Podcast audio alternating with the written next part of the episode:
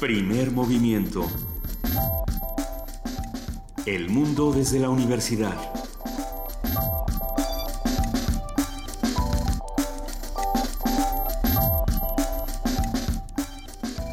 Muy buenos días, son las 7 de la mañana con 8 minutos en este momento. Hoy es 10 de mayo, ah, Día Mundial de Lucha contra el Lupus y también pues Día de la Madre, según según mucha gente. Según el Santoral mexicano. Según el Santoral mexicano. Querida Luisa Iglesias. Muy buenos días, queridos radioescuchas. Muy buenos días, querido Benito Taibo. Eh, sí, mi voz está patrocinada esta mañana por la sustancia amoxicilina para todos los que están disfrutando a través del 96.1 FM. Buenos días, querida Juana Inés de esa, ¿cómo estás? Eh, muy bien, muchas gracias. Todo en orden. Estamos perfectamente bien. Sí. Perfectamente bien. Un abrazo fuerte a todas las mujeres que eh, son madres y, a las que no lo son también, a las que lo han decidido no serlo, pero sobre todo a aquellas que siguen buscando a sus hijos desaparecidos, a aquellas que han adoptado, a aquellas que, a las patronas, por ejemplo, ¿no? que tienen un montón de hijos. Que sí, a los seres que, fungen como madres, ¿Eh? independientemente de su género, a los seres que que le dan apoyo, amor y cariño a otros seres humanos, independientemente de sus géneros y sus lugares en la vida. Hay, hay, una, una, gran lista que podríamos hacer, pero quizá la deberíamos hacer al finalizar el programa, de todas las madres y cómo lo viven en México, ¿no? Desde las madres del ABC hasta las madres que han sido asesinadas en el Estado de México con sus hijas. Entonces, sería interesante ver cómo, cómo la figura de la madre y la figura de la hija eh, se ha visto violentada, y no solo violentada, también reconfigurada en nuestro país. Vamos a platicar todo esto. Pues a todas ellas, un enorme, enorme abrazo de verdad con mucho cariño de los que hacemos primer movimiento.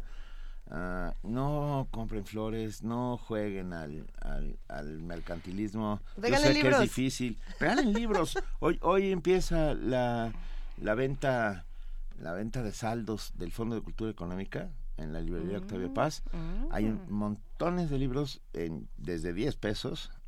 Así que regálenle un libro a su, a su jefecita. Regálense un libro a ustedes. Y regálense un libro a ustedes también. Arrancó la venta de saldos y también arrancó la Feria del Libro Independiente, si no me equivoco, el día de ayer. Entonces hay, hay, hay, muchos libros, mucha oferta que discutir. Por ejemplo, a ver, temas de qué hablar. El día de hoy, aquí en Primer Movimiento, en nuestro martes de mitos, vamos a hablar de pseudociencia. Vamos a platicar con Martín Bolfín Olivera, divulgador de la ciencia de la Dirección General de Divulgación de la Ciencia de la UNAM. Luego tendremos la participación del programa universitario de estudios de la diversidad cultural y la interculturalidad con José Manuel del Val Blanco, su director, que nos habla sobre el fracking en Puebla y Veracruz. En nuestra nota nacional, el 10 de mayo, hoy, vamos a platicar con Marta Ferreira, secretaria de Equidad de Género del Programa Universitario de Estudios de Género. En nuestra nota internacional, el proceso electoral en Filipinas. Este es un tema realmente complejo, ya, ya lo verán ustedes. Comentario del doctor Adolfo Laborde, profesor investigador del Instituto Tecnológico de Estudios Superiores de Monterrey, Campus Santa Fe. Vamos a tener esta mañana poesía necesaria, pero queremos saber a quién le toca. Vamos a tener que hacer un disparejo o algo así. Estamos confundidos si le toca a Juana Inés, si me toca a mí. ¿Te toca a ti, A mí me tocó ayer.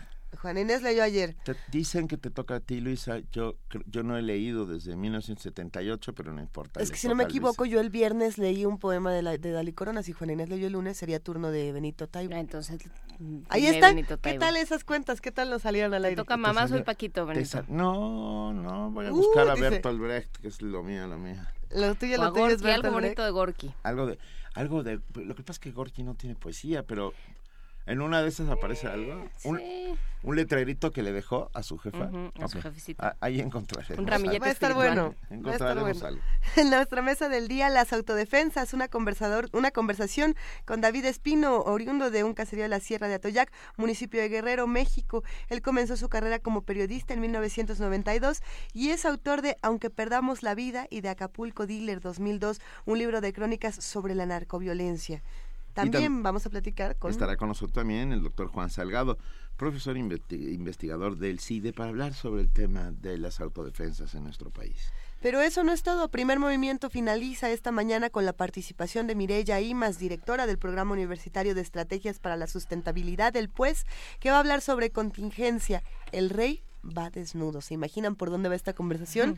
Si no, o si sí, a los invitamos a que se queden con nosotros de 7 a 10 de la mañana.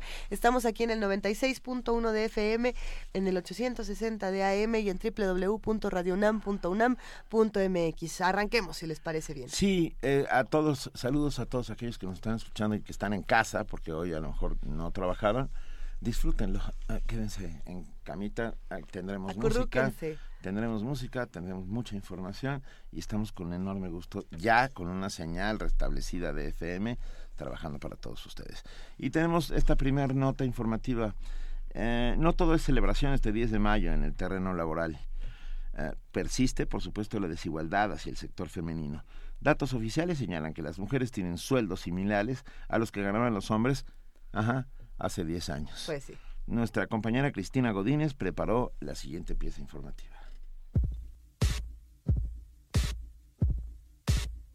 Las noticias no son favorables para las mexicanas en materia laboral, pues también en este ámbito persiste la desigualdad por razón de género, algo que se refleja tanto en los puestos de trabajo como en los salarios. De acuerdo con el Foro Económico Mundial en su reporte Brecha de Género 2015, los sueldos que perciben las mujeres equivalen a lo que ganaban los hombres hace 10 años. Para la doctora Jennifer Cooper, investigadora de la Facultad de Economía de la UNAM, la segregación ocupacional y la división del mercado de trabajo en actividades femeninas y masculinas es la causa principal de la desigualdad.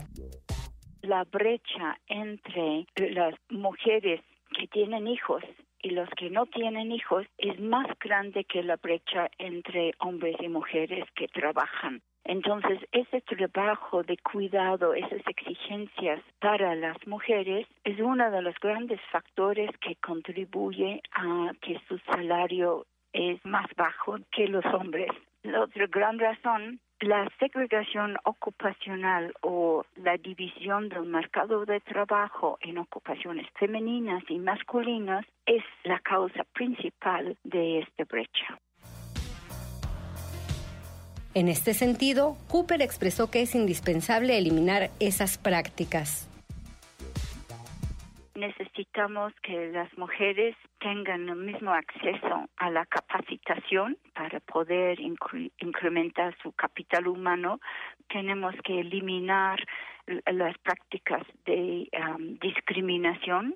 Eh, las mujeres hemos llegado tarde al mercado laboral y hay una menos ocupaciones abiertas a las mujeres. Un tercio de las ocupaciones en el mercado laboral están clasificados como ocupaciones femeninas. En el hogar la diferencia del ingreso es notable, pues los hombres concentran el 70%, mientras que a las mujeres toca el 30% restante. Por ello, urge que las trabajadoras tengan acceso a las mismas oportunidades y prestaciones que sus pares. Para Radio UNAM, Cristina Godínez.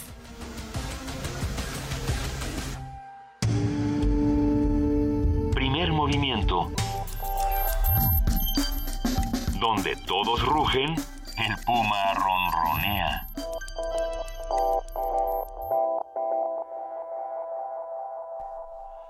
Siete de la mañana, 16 minutos.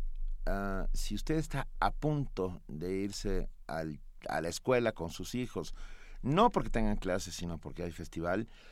hay festival. De, verdad, mucho ánimo. Más, mucho ánimo. Mucho, ¿Sabes qué? Mi madre se negó siempre a ir a los festivales del Día de la Madre. Yo siempre fui a escuelas donde no había festivales. Ah, bueno, en mi escuela sí había festivales del Día de la Madre. Yo no estoy muy segura de lo que estamos mencionando. Me acuerdo de las paletas de limón el Día del Niño, pero no me acuerdo de qué se hace el Día de las Madres. Se hace un este, festival y, se le Un bailable que le dicen. Bailable o se lee a Gustavo Adolfo Becker para que te odie para siempre tu madre. Volverán las oscuras golondrinas. Pero bueno. En mi casa escuchan Queen, ¿se vale eso? ¿Eso cuenta como Festival de Día de las Madres? En mi casa, ¿Autofestival? En mi casa se escucha la, cabalgata de las Valquirias.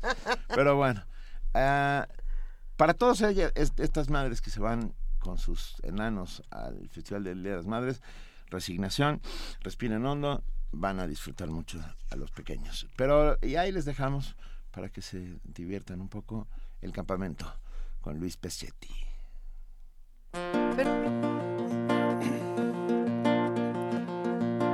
Hola mamá, te estoy llamando de muy lejos, ya llegué al campamento. No me hables que es muy caro, por favor. Si ya sé que quieres preguntarme cosas, pero oye un minutito que esto cuesta un dineral. Durante el viaje no moví ni una pierna, el autobús estaba lleno de salvajes animales como yo. Fuimos cantando a los gritos todo el tiempo y quizá fuera por eso que el chofer se suicidó. Esto es bien padre, no hay horarios y comemos porquerías con las manos en cacharros sin lavar. El director del campamento está gustando de una profesora nueva que es casada, yo lo sé. Nunca me baño y la tienda de campaña huele a peste que los moscos se mueren al entrar. Mis pantalones ya se paran y caminan y si vieras mis calzones son como un arma nuclear. El comedor del campamento está negro y los cacharros tienen grasa de otros grupos que pasaron por aquí. Pero los baños, eso sí que es sorprendente. Uno siente de repente que si entra va a morir. La enfermería tiene alcohol y mertiolate, muchas gasas, algodones y también bisturí. Esto es muy útil porque aquí hay perros salvajes y animales peligrosos que no suelen atacar. Como te digo, esto es bien padre, paso frío, toda mi ropa está húmeda y perdí mi sleeping bag. Las excursiones son geniales y es probable que se encuentren al perdido. Regresemos pronto allá. Como te digo, esto es bien padre, paso frío, toda mi ropa está húmeda y perdí mi sleeping bag. Las excursiones son geniales y es probable que se encuentren al perdido. Regresemos pronto allá, chao mamá. Primer movimiento. Donde todos rugen el puma ronronea.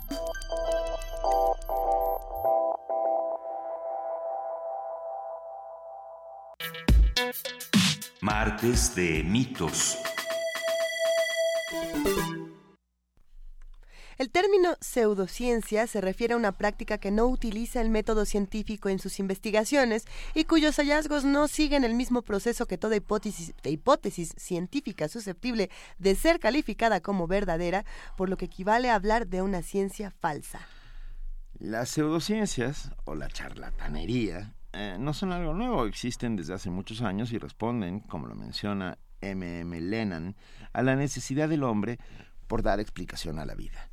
Así, encontramos creencias y prácticas como la alquimia, la astrología, la cerealogía, la criptozoología, la grafología, la luisología, el, el feng shui, que han dado respuesta a incógnitas populares basándose en lo paranormal, los testimonios orales o leyendas tradicionales, para intentar esclarecer lo que la ciencia no ha logrado explicar o para darle una suerte de sustituto a la ciencia la, frenología, por ejemplo, afirmaba... ¿qué, pasa, Benito? te, está contrariando? Dale, dale, dale. sí, me está contrariando desde que empezamos. ¿Verdad?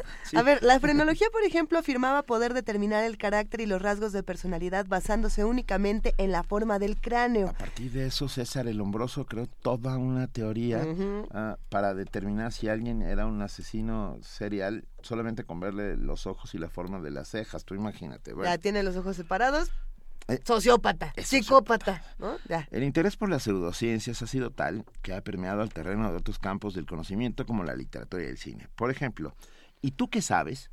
What the Blip Do You Know? de William Arndt, Betsy Chase, Mark Vicente de 2004 es un falso documental que presenta una mezcla de teoría cuántica, neurociencia y teología para transmitir el mensaje de que cada uno crea su propia realidad. Ya decía yo, pero, pero, pero no, es, somos ciertas. Pero no es un falso documental. Eh, el documental es real. O sea, no, entra, no entra en la, en la categoría mockumentary, que son los documentales que se burlan de otras cosas. Esto, esto, los que hacen este documental consideran que esta es la verdad. Pero bueno, existen muchos mitos en torno a las pseudociencias. Por ello, para aclarar el tema y hablar sobre las diferentes teorías y productos basados en descubrimientos científicos, hoy nos acompaña en la línea Martín, Martín Bonfil. Él es divulgador de la ciencia de la Dirección General de Divulgación de la Ciencia de UNAM. Martín, buenos días, ¿cómo estás? ¿Qué tal? Buenos días, un gusto estar con ustedes. No, para nosotros es un placer. Oye, ¿a qué horas regresaron todos los charlatanes de golpe y porrazo? tónicos maravillosos. Que venden tónicos mágicos, que, que te pueden vender la lógica de que con solo tu pensamiento mágico puedes rejuvenecer en tres días. Pues mira, yo creo que nunca se han ido. Eh, siempre ha existido charlatanes, digamos, por lo menos desde el siglo XIX, que yo sepa, ¿no? Eh, pero efectivamente ha habido como un renacimiento. Eh, yo creo que el, el, la llegada del nuevo milenio como que de alguna manera les dio pretexto para, para aumentar su, el volumen de su discurso, pero si, si lo piensas desde los años 60, mucha charlatanería más bien de tipo místico, ¿no? Así medio oriental.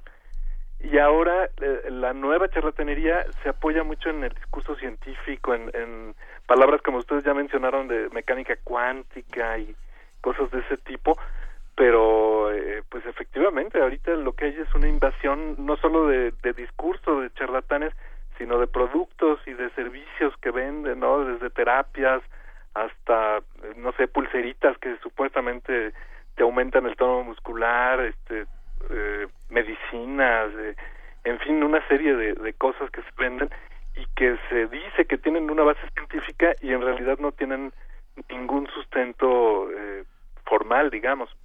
A ver, ¿por qué existe esto, Martín? Te saluda Juana Inés, ¿cómo estás? Pues yo diría que, que, los charlatanes existen porque existen los tontos que les compran, ¿no? Y que les creen, o sea, lo, lo podríamos decir así. Y no quiere decir que esté uno menospreciando la, inteligencia de la gente, o sea, todos somos tontos en, en algún momento. En ingenuos, Martín, ingenuos. Pues, pues, sí, bueno, ingenuos, tontos, es, decir, cuando nos vemos en alguna situación de necesidad o de, o de estar en una situación de desventaja, de depresión, de, angustia, siempre es un buen momento para que llegue un charlatán y, te ofrezca una solución, te ofrezca alguna eh, respuesta mágica y muchas veces pues uno que está vulnerable en ese momento pues eh, puede caer en ello. Entonces digo desde que estés triste porque te dejó tu novia o, algo así hasta una enfermedad te puede hacer que estés vulnerable y que eh, aceptes soluciones que, que, en otra situación quizá cuestionarías pero que en ese momento dices bueno me agarro de esto a ver si funciona y allí es donde los charlatanes venden sus productos, ¿no? Yo he visto charlatanes que, que abusan desde enfermos de cáncer hasta los charlatanes que venden aparatos supuestamente que, que van a hacer que gastes menos electricidad en tu en tu hogar, ¿no? Ahorita en esta época en que sí. ah ese no sirve no, no tampoco sirve cualquier cosa que diga que ahorra energía digamos sin un costo pues puedes estar seguro que es falsa porque existe la segunda ley de la termodinámica, ¿no? Que te dice que, que todo tiene un costo, digamos. Eh, no, no, nadie te regala energía gratis. Lo, lo, que me llama la atención de, de estos argumentos, Martín, es que pensando, eh, por ejemplo, al principio de esta conversación mencionábamos el documental What the Bleep Do You Know, ¿no? Que, que, es una cosa verdaderamente monstruosa. Es monstruoso. Y yo me acordé en este momento, mientras te escuchaba hablar, del documental que también uno puede encontrar en Netflix, que se llama Ateísmo.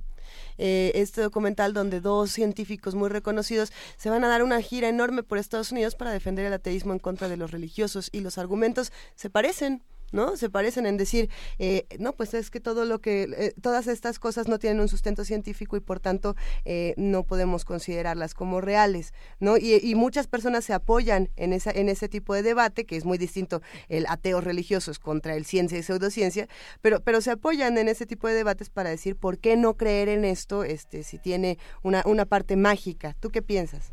Bueno, mira, efectivamente hay, hay casualmente hay una gran relación entre, entre los ateos y el movimiento de, del ateísmo y el movimiento escéptico, que es el que cuestiona todo este tipo de, de charlatanería, supersticiones y en especial pseudociencias, ¿no? Que, que son las charlatanerías que se hacen pasar por ciencias, porque no todos los charlatanes afirman que, que lo que venden es eh, tiene base científica. Y yo creo que lo, lo que relaciona los dos movimientos es el uso del pensamiento crítico que es una habilidad que de alguna manera defiende, digo, define lo, lo que es ser humano, ¿no? el, el, gran logro del ser humano es eh, el cuestionar lo que, lo que aparentemente es y usar el, este tipo de pensamiento para, para encontrar las verdaderas causas de las cosas y no nada más lo que creemos que puede ser las causas de las cosas.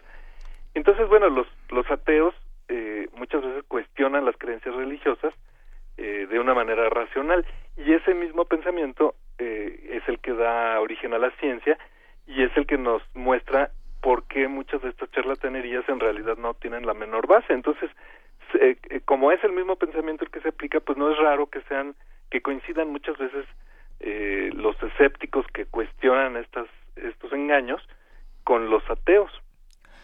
Sí, pero, pero yo creo que es, es muy interesante esto que, que, decías hace, hace un rato, Martín, de que todos tenemos un momento de vulnerabilidad, ¿no? Eh, hace unos días, ¿no? cuando estábamos preparando como este tema para platicarlo aquí, salió una nota de Belle Gibson, una, una mujer australiana que, eh, que empezó a vender y a, meter al mercado una serie de productos y de terapias que ella decía que le habían curado el cáncer cerebral. Luego, eh, pues eh, descubrieron que ni había tenido cáncer ni nada y que todo era un cuento, pero ya para este momento había juntado una cantidad importante de dinero. Entonces, o sea, ¿qué, ¿qué pasa con los seres humanos? ¿En qué momento dejamos de lado? Que eso yo creo que sería lo más interesante desde un punto de vista eh, filosófico y científico. ¿En qué momento estamos dispuestos a renunciar a la racionalidad? Mira, yo, yo creo que más bien es al revés. Yo creo que la racionalidad es algo que no es eh, no es tan natural en los seres humanos, es, es algo que se tiene que desarrollar a través de la educación y, y a través de la cultura, digamos, eh, entonces es muy fácil eh, caer en, en, lo que es más natural en nosotros, que es, por ejemplo, eh, el creer que las cosas tienen una causa más allá de nosotros, que las cosas pasan por algo, digamos, como, como dice la frase, ¿no? Mm, o que los objetos tienen una voluntad, ¿no? Una cierta personalidad, entonces, ¿qué es lo que creían pues, las antiguas religiones, ¿no? El, rayo es, es, un dios que avienta el, el rayo, etcétera las cosas siempre tienen como algo detrás, alguna especie de, objetivo detrás. Entonces, eh, pues muchas veces luchar contra esta esta manera muy natural de pensar en el que en que si pasa algo es porque hay una voluntad detrás eh, o un objetivo, pues cuesta mucho trabajo y no es raro que uno eh, muchas veces caiga en eso. Eh, yo diría que hay dos tipos de charlatanes, los, los que son descaradamente personas que engañan eh, para, para obtener un beneficio que siempre es económico el beneficio, o sea, los charlatanes siempre venden algo y siempre ganan dinero y eso te permite distinguirlos, por ejemplo, de un científico honesto que tenga una teoría revolucionaria que va en contra de todo lo que se conoce, que todavía no es aceptada, que a lo mejor va a triunfar o a lo mejor va a fracasar, pero que no está buscando vender un producto, ¿no? O sea, también existe gente que cuestiona el conocimiento científico actual, pero no lo hace con un afán de, lucro, ¿no?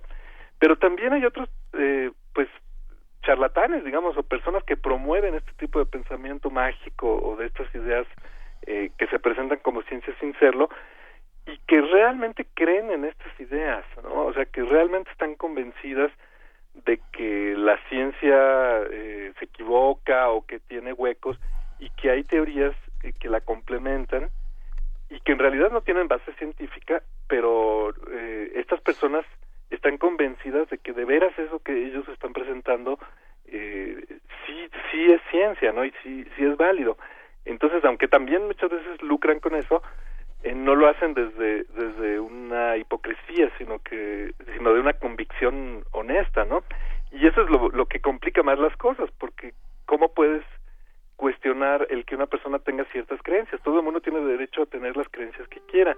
Eh, el problema es creer que esas creencias son ciencia legítima y, y promoverlas como tales cuando no lo son. Y pasa que la pseudociencia funciona porque ellos ya, ya todo, todo tuerce el Raúl Amarrana durísimo, ¿no? Bueno, es que ahí sí no tenemos que poner, como tú dices, filosóficos y hay que definir qué, qué quiere decir que funciona. Eh, eh, porque muchas de estas eh, charlatanerías tienen que ver con cosas de tipo personal, o sea, a veces biológico, médico, a veces más bien psicológico, y muchas de estas eh, creencias, eh, pues lo que finalmente te venden es bienestar, ¿no? Y el bienestar es algo muy difícil de medir o de definir. De comprar. Eh, si la gente, eh, digamos, el usuario dice que le funcionó, dice que se sintió mejor, dice que le quitó la angustia o que le ayudó a encontrar sentido a, a, lo que le está sucediendo en su vida, pues es muy difícil negar eso, ¿no? eh, la medicina, uno de sus grandes problemas es medir los efectos terapéuticos de, de los medicamentos o de las terapias, hay métodos bien desarrollados para ello, pero son complejos, son, son poco intuitivos, ¿no? La gente cree que, digamos, si un medicamento homeopático eh, le, le curó alguna enfermedad, eso quiere, eso prueba que, que el medicamento funciona, y los médicos saben que no, que lo que hay que hacer es ensayos clínicos muy amplios, muy complejos, en que tiene que haber cientos de participantes, tiene que haber un grupo de control al que se da, al, al que no se le da el tratamiento, sino un placebo, es decir, un, un tratamiento que aparentemente es igual, pero que en realidad no contiene la sustancia activa. Hay que hacer estadística para ver eh, qué tan significativo es la diferencia entre ambos grupos, etcétera. Entonces todo eso hace que sea muy complicado definir si de veras funciona una terapia o no. Y además, eh, para entender eso, digamos, hay que estudiar un poco. En cambio, pues si uno dice, bueno, es que a mi tía la curó, eh, pues eh, uno cree que eso ya es prueba. Y efectivamente existen casos incluso de cáncer o de enfermedades de ese tipo que tienen remisiones espontáneas y que entonces parecen probar que un tratamiento funcionó. Eh, y también hay muchas enfermedades que se curan solas, ¿no? Digamos, el catarro mismo se cura solo. Hay enfermedades que, que tienen su curso y se terminan. Y si tú en el en, en, medio de eso recibiste un tratamiento alternativo, como le dicen actualmente, que la gran mayoría de estos pues no tienen bases científicas, pues vas a creer que te curó. Sí, yo, yo he estado muy impresionado en los últimos tiempos por la cantidad de cosas que he visto. Una de ellas tal vez es la que más me ha puesto nervioso porque, a ver, en el siglo XIX las mujeres eh, oprimidas eh, pensaron o hicieron de las fajas ese símbolo de la opresión. Y entonces... No, no, no, no, era un símbolo, Benito. oprimía literalmente. Oprimía literalmente, pero bueno, pero, pero lo convirtieron en un símbolo y entonces en enormes manifestaciones quemaron esas fajas en plazas públicas, ¿de acuerdo? Para mostrar que estaban intentando liberarse de un montón de cosas, de atavismos culturales, etcétera. Y hoy, uh, todos los días veo uno y otro y otro y otro comercial de televisión. De fajas. De fajas. Que están, o sea, y, y Pero eh, la faja está incluida dentro de la pseudociencia. Eh, sí, por, sí, por supuesto, porque entonces te la venden con la lógica de. Con la triple varilla. Claro, tiene. No, y, tiene, te, va, a hacer bajar de peso. Tiene un método científico que te hace bajar de peso. Es que depende de qué faja, porque ahorita están anunciando mucho unas fajas que supuestamente tienen unos cristales cerámicos que emiten rayos infrarrojos. Hazme, Hazme el red. Eh, digo, para, para emitir rayos infrarrojos se necesita una tecnología que tiene que tener una fuente de energía. Claro. Pero bueno, estas fajas tienen componentes cerámicos que emiten rayos infrarrojos y eso te va a hacer bajar de peso. Sí. Baje usted de talla en 14 segundos. No, claro, te pones la faja y todos somos flacos, pues. Cuando te pones la faja y dejas de comer, también es el principio. Bueno, a lo mejor te reduce tallas porque te entra el vestido, pero eh, eh, tomando en cuenta que, que, en, el, en el mundo y en México estamos viviendo una epidemia de obesidad, pues no es extraño que se vendan productos para bajar de peso o para aparentar que bajaste de peso, ¿no? También eh, los charlatanes eh, venden, entonces tienen que, que, adaptarse a las necesidades del mercado.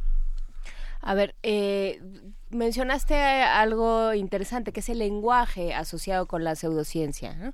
Es muy sencillo, o bueno, no es muy sencillo, pero es buena parte de, de, la pseudociencia tiene que ver con este lenguaje que utiliza una serie de términos, ¿no? lo decíamos de la de la física cuántica, de, de los microcristales, de los rayos infrarrojos, o sea, pues sí, claro, no, no, no es un, un montón de, de resorte que lo único que va a hacer va a ser que sienta usted las costillas eh, clavadas en el páncreas, sino que realmente hay un trabajo, ¿no?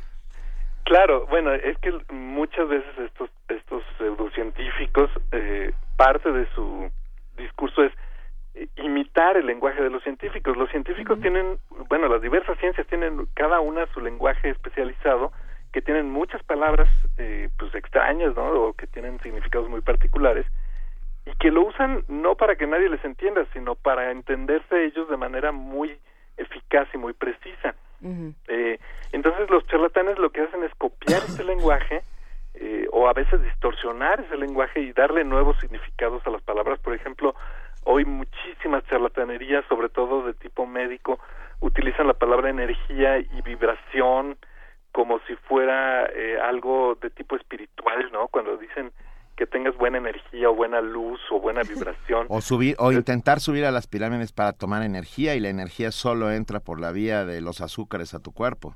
Pero eh, no es una energía como la de los físicos, sino es una energía más bien como de como del alma, como de, de, buenas vibraciones eh, como, como lo usamos en el lenguaje cotidiano, incluso ¿no? ya, ya penetró esta idea de las, de las buenas vibras.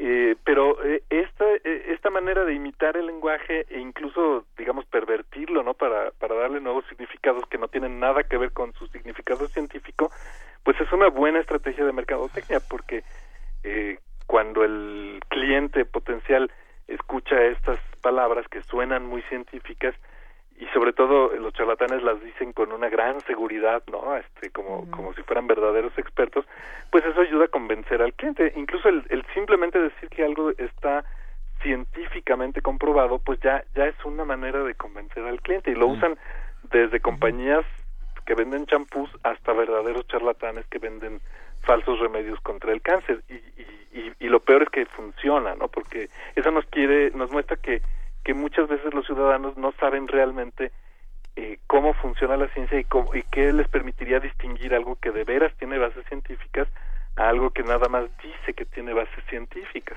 Nos han llegado montones, montones de comentarios, comentarios de muchas maneras.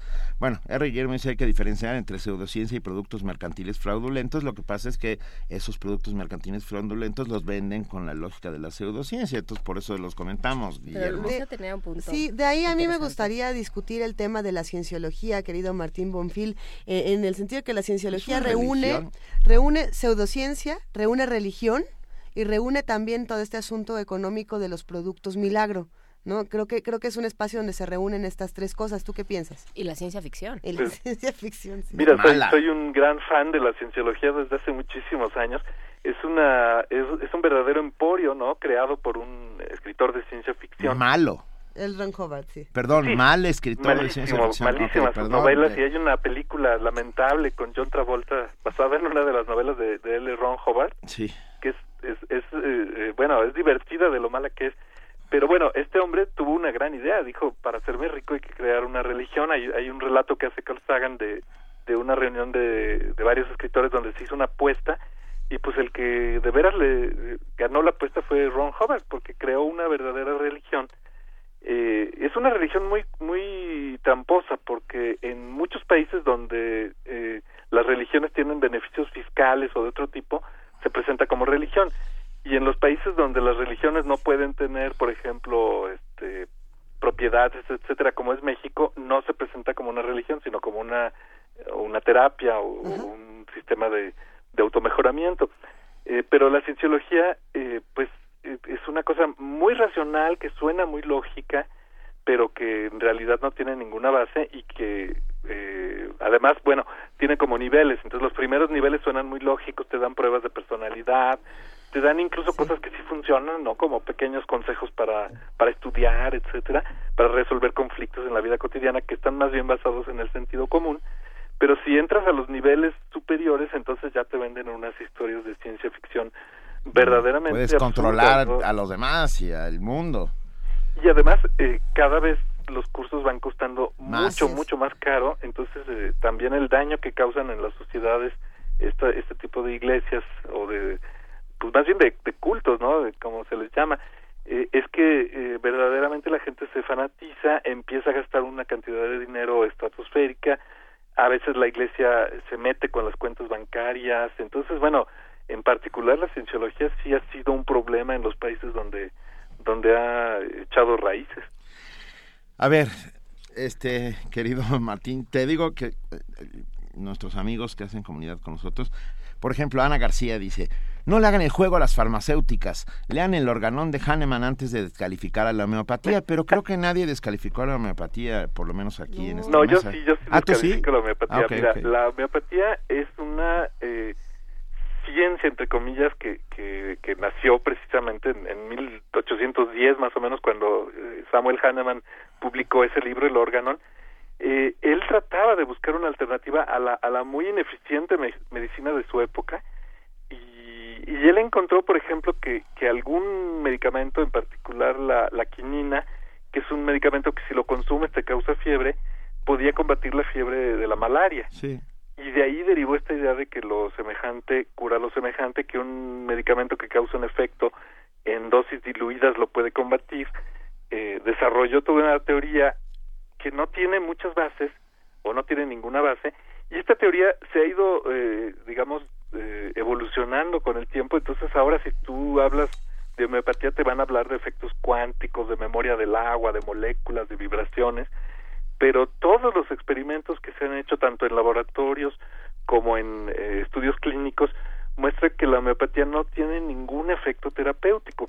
Lo que sí tiene es un efecto placebo, ¿no? O sea, que siempre va a haber gente que, que se sienta mejor con un medicamento homeopático, va a haber gente que, que espontáneamente se cure y que eh, coincida con que consumió los famosos chochitos con alcohol y azúcar que, que no tienen eh, ninguna sustancia, porque además el, el, el, sustento, digamos, también de los medicamentos homeopáticos es que se diluyen las sustancias a tal grado que si tú haces las cuentas estequiométricas, te vas a dar cuenta de que ya no hay ninguna molécula del, del en muchos casos del medicamento en, en, la dilución que se aplica, ¿no? Entonces, realmente decir que la homeopatía es una pseudociencia está completamente justificado. Lo que pasa es que es una pseudociencia que tiene muchísima tradición en el mundo, en particular en México en la época de Don Porfirio, pues eh, era lo que estaba de moda en Francia, se importó, se creó un hospital nacional homeopático que, que acaba de ser remodelado y que todavía da servicio, no solamente da homeopatía, da medicina y también da homeopatía, y una escuela de nacional de medicina y homeopatía en el, Instituto Politécnico que igualmente imparte la carrera de medicina que es muy bueno, forma buenos médicos y además les enseña homeopatía, lo cual es eh, verdaderamente absurdo y es, es pues una aberración que, que existe allí en el Politécnico y, en el sistema de salud, pues porque porque mucha gente no tiene acceso a, buen tratamiento médico y recurren a estas medicinas que en realidad no, sirven para mayor cosa, pero que sí proporcionan un alivio de tipo más bien eh, eh, en el ánimo, ¿no? Sí, creo que, que están muy divididas, por supuesto, las opiniones. Eh, mucha gente, por ejemplo, la acupuntura. La acupuntura a algunos les sirve. Yo he estado en sesiones de acupuntura donde la verdad es que no, no me ha funcionado en lo absoluto. Ah, pero pero está más cerca de, de cierto no el, del tratamiento con agujas en ciertas partes del cuerpo ah, o tampoco Martín pues mira eh, es que depende. La acupuntura eh, pura, digamos, en realidad es exactamente tan, tan poco eficaz como la homeopatía o como los cristales o de cuarzo o, los péndulos. Eh, eh, los estudios clínicos demuestran que no tiene ningún efecto más allá del efecto placebo, que quiere decir que no tiene efecto, ¿no? Eh, pero eh, muchas veces los médicos que aplican homeopatía, acupuntura y algunos otros tratamientos, pues también son médicos y, y, entonces no nada más te aplican las agujitas, sino que a veces te aplican esto que se llama electroacupuntura, en donde pues sí ya hay una corriente eléctrica que puede tener algún tipo de efecto, pero además te inyectan un relajante muscular, un, un este analgésico y además te pueden dar algún otro tipo de tratamientos, entonces ya se mezcla eh, digamos, la, la pseudomedicina con tratamientos que sí tienen una validez eh, médica y entonces ya eh, se complica un poquito de distinguir qué fue lo que te curó. Pero estrictamente todos los estudios internacionales muestran que, que ninguna de estas terapias tienen efectos e incluso en muchos países europeos, por ejemplo, y en, en Australia, en Inglaterra, se están dejando de, incluir estos tratamientos como la homeopatía y la acupuntura en los sistemas de salud porque eh, se, ha analizado, se ha estudiado, se ha visto que no tienen efectos y se considera un, un fraude al, ciudadano estar pagando con dinero del fisco tratamientos que carecen de, de pues de apoyo eh, terapéutico. Vamos a tener que seguir discutiendo todo esto. porque esto está muy bonito. Rocío Brom nos escribe, ayer me dijeron que al cosmos le interesa que tengamos conciencia global más que mundial. Este, yo creo que el cosmos tiene bastante El cosmos tiene bastantes problemas para andarnos mandando mensajes. Yo eh, uno no rejuvenece a voluntad, como es lo que proponen algunos, ¿no? Hay un libro que acabo de ver que casi casi es rejuvenezca en 15 sencillos pasos y uno de ellos es Piénselo fuerte, piense fuerte. Piense fuerte, fuerte, fuerte, fuerte. Ok, ya tiene 16 y te tiras del tobogán y luego eh, quedas cuadrapléjico. ah, con tu cadera. Sí, o sea, y tampoco eh, los productos milagro eh, funcionan y tampoco funcionan las terapias alternativas y la energía solo entra vía azúcares a tu cuerpo.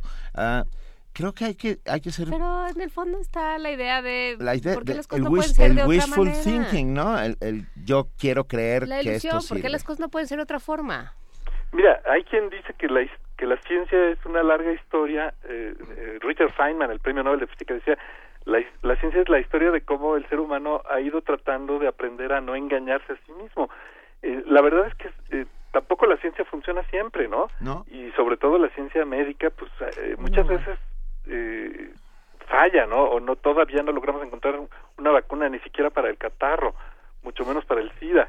Entonces, este, la, lo triste es que eh, hay cosas que no tienen solución, hay cosas que no funcionan eh, y el, el buscar otras soluciones, pues es completamente natural y entendible. Lo malo es que haya eh, personas que se aprovechen de esto, ¿no? O, personas que, que en vez de recurrir a algo que puede o no funcionar, pero que tiene eh, cierta eficacia comprobada, eh, prefieran utilizar tratamientos que, que no tienen ninguna eficacia comprobada, nada más porque le creen a una persona deshonesta que les promete que sí va a funcionar. Entonces, eh, pues la, la, la triste lección es que pues no siempre podemos tener lo que queremos y no siempre entendemos todo lo que quisiéramos entender eso no quiere decir que el cosmos tenga una lección, pues el cosmos no, tiene conciencia, ¿no? Solo los, los animales evolucionados tenemos cierto nivel de conciencia. Pero es entendible que, que haya gente que quiera pensar esto. Venga, te lo agradecemos mucho esta mañana. Ana García, no te pelees con nosotros. No, no estamos, no estamos del lado de las farmacéuticas, como comprenderás, ni muchísimo menos. Pero si Jonas Salk no hubiera inventado la vacuna contra la polio, habría miles de personas que no podrían caminar en nuestros días. Alejandra Lo cual no quiere decir que las farmacéuticas no abusen, ¿eh? También ah, abusan, abusan por supuesto, por supuesto. es otro problema. Eso es otro tema que ya hablaremos en otro momento. Por lo pronto, Martín Bonfil, divulgador de la ciencia de Dirección General de Divulgación de la Ciencia de la UNAM, te mandamos un enorme abrazo y nos cuidaremos. Yo no compraré la faja reductora. Pase lo que pase. Benito, no. porque entonces no podré hablar. Gracias, un abrazo, Martín. Muchísimas gracias, encantado. Hasta luego. Primer movimiento. Escucha la vida con otro sentido.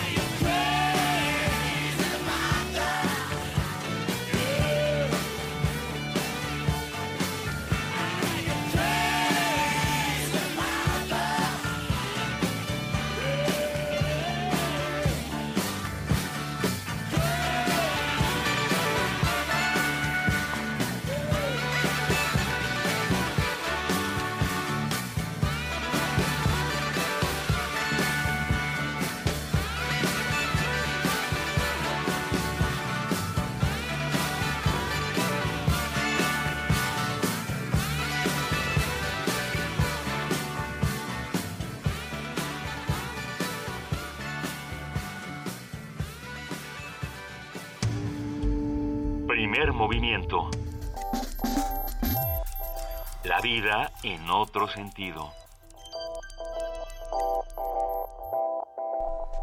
Eh, acabamos de escuchar, por supuesto, Crazy Mama para las madres en este día con los Rolling Stones. Para las Crazy Mamas. Para las Crazy Mamas. Para aquí tenemos tres o cuatro y en el mejor de los sentidos. Every day is Crazy Mama's Day, dirían los Rolling Stones, ¿verdad? Así es. Tenemos, tenemos más aquí en Primer Movimiento. Ingenieros universitarios apoyados en el programa de Emprendedores Innova crearon una empresa que fabrica filtros de aire de, alta tecnología. Tienen presencia importante en el mercado nacional. El detalle lo tiene nuestra compañera Deyanira Morán. Un ejemplo de empresa exitosa incubada en Innova UNAM es Atfil proyecto de alta tecnología en filtración de aire. El ingeniero José Antonio Altamirano Toledo, director de la firma, cuenta a Radio UNAM cómo junto con un grupo de compañeros estudiantes presentó su propuesta a Innova UNAM. Hoy sus servicios se ofertan en las industrias farmacéutica y de alimentos. Nosotros propusimos la fabricación de filtros absolutos, que son filtros utilizados en quirófanos, eh, en procesos críticos, eh, industria farmacéutica, semiconductores, alimenticia, donde hay procesos de pasteurización, donde hay procesos, eh, bueno, industriales básicamente. El ingeniero explica que estos productos estaban disponibles en el mercado únicamente por la vía de la importación, pero hoy, gracias al desarrollo de este modelo apoyado en la mecatrónica, ya existe una proveeduría nacional. Un producto que se importaba en su mayoría, el 70% era producto de importación y el 30% de fabricación nacional algunos productos de importación incluso solamente podían ser de importación y no había proveeduría nacional. Eh, se desarrolló la tecnología para hacer este tipo de productos, se importó material de Estados Unidos, de Italia, para la, bueno, que es la media filtrante del filtro. Después se termina de hacer lo que es la maquinaria, se hacen listas de precios, se hace toda la parte de comercialización, se ven las mejores vías de comercialización del producto y empezamos a atacar el mercado. Como primer paso utilizamos intermediarios y posteriormente llegamos al cliente final. Actualmente la empresa garantiza la calidad de aire que requieren los clientes con estricto apego a las normas del mercado. De esta forma, Atfil, empresa 100% mexicana, resalta la imagen de la UNAM. Su objetivo a corto plazo es obtener la certificación ISO 9001 y el desarrollo de nuevos proyectos. Para Radio UNAM, de Yanira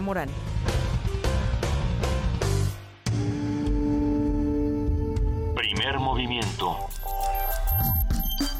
Información azul y oro.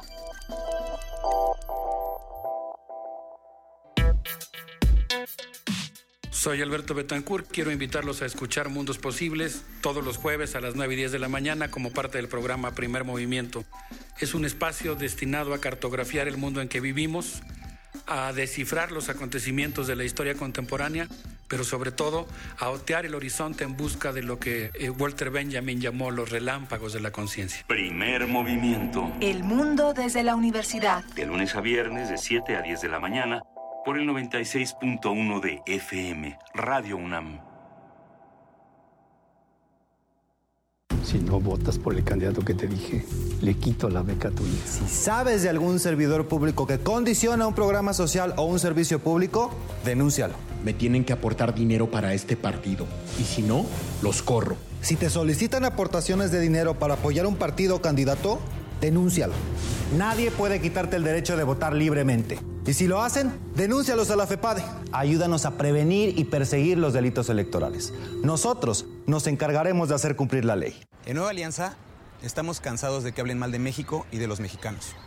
Porque tenemos la capacidad de trabajar, de ser honestos y sobresalir en cualquier lugar del mundo. Por eso, a nombre de todos los mexicanos que viven en Estados Unidos, queremos dedicarle este mensaje turquesa a Donald Trump.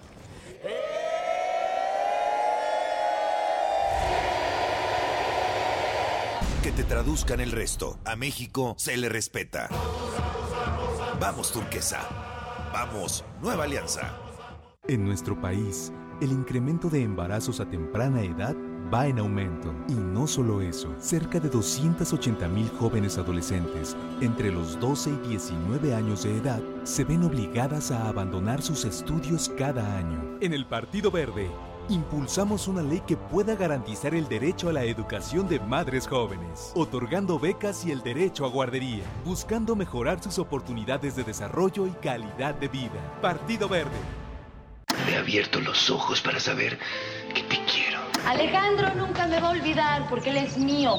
¿Te gustan los dramas, pero ya te cansaste de los refritos? Apaga eso y préndele a tu radio. La Dirección General de Divulgación de la Ciencia de la UNAM te invita a sintonizar la radionovela juvenil. Hay química entre nosotros. Escúchala a partir del 2 de mayo, de lunes a viernes a las 17 horas por el 96.1 de FM. Y a las 14.30 horas por el 860 de AM. En Encuentro Social queremos escribir la Constitución de la Ciudad de México contigo. Es nuestra oportunidad de hacer historia, de que por primera vez las reglas las hagamos nosotros y no los políticos de siempre. Queremos una ciudad sensible, segura e incluyente. Una ciudad donde la ley sirva a la gente, no a una clase política privilegiada. Por una constitución hecha por ciudadanos. Escribámosla nosotros. Este 5 de junio, vota Encuentro Social. La ciudad es increíble, muy creativa. Yo creo que esta ciudad crece todos los días, pero hay crecimientos en los cuales no estamos de acuerdo, que ni siquiera nos toman en cuenta. Parece que no tenemos ni voz ni voto como ciudadanos. Una nueva constitución para la Ciudad de México. Una nueva ciudad. Una nueva oportunidad. Una nueva constitución merece una nueva manera de hacer las cosas. Y contigo lo haremos mejor. PAN. Para redactar la Constitución de la Ciudad de México, los políticos de siempre impusieron el 40% de los constituyentes, pero con el 60% elegido por los ciudadanos, protegeremos a la gente. Con Morena defenderemos a los adultos mayores, la educación, la salud, el agua y un medio ambiente limpio. Queremos Internet gratuito y acceso a la cultura para todos. Proponemos revocación de mandato, acabar con negocios sucios y defenderemos el espacio público. Ya no te dejes. Este 5 de junio vota por Morena, la esperanza de México.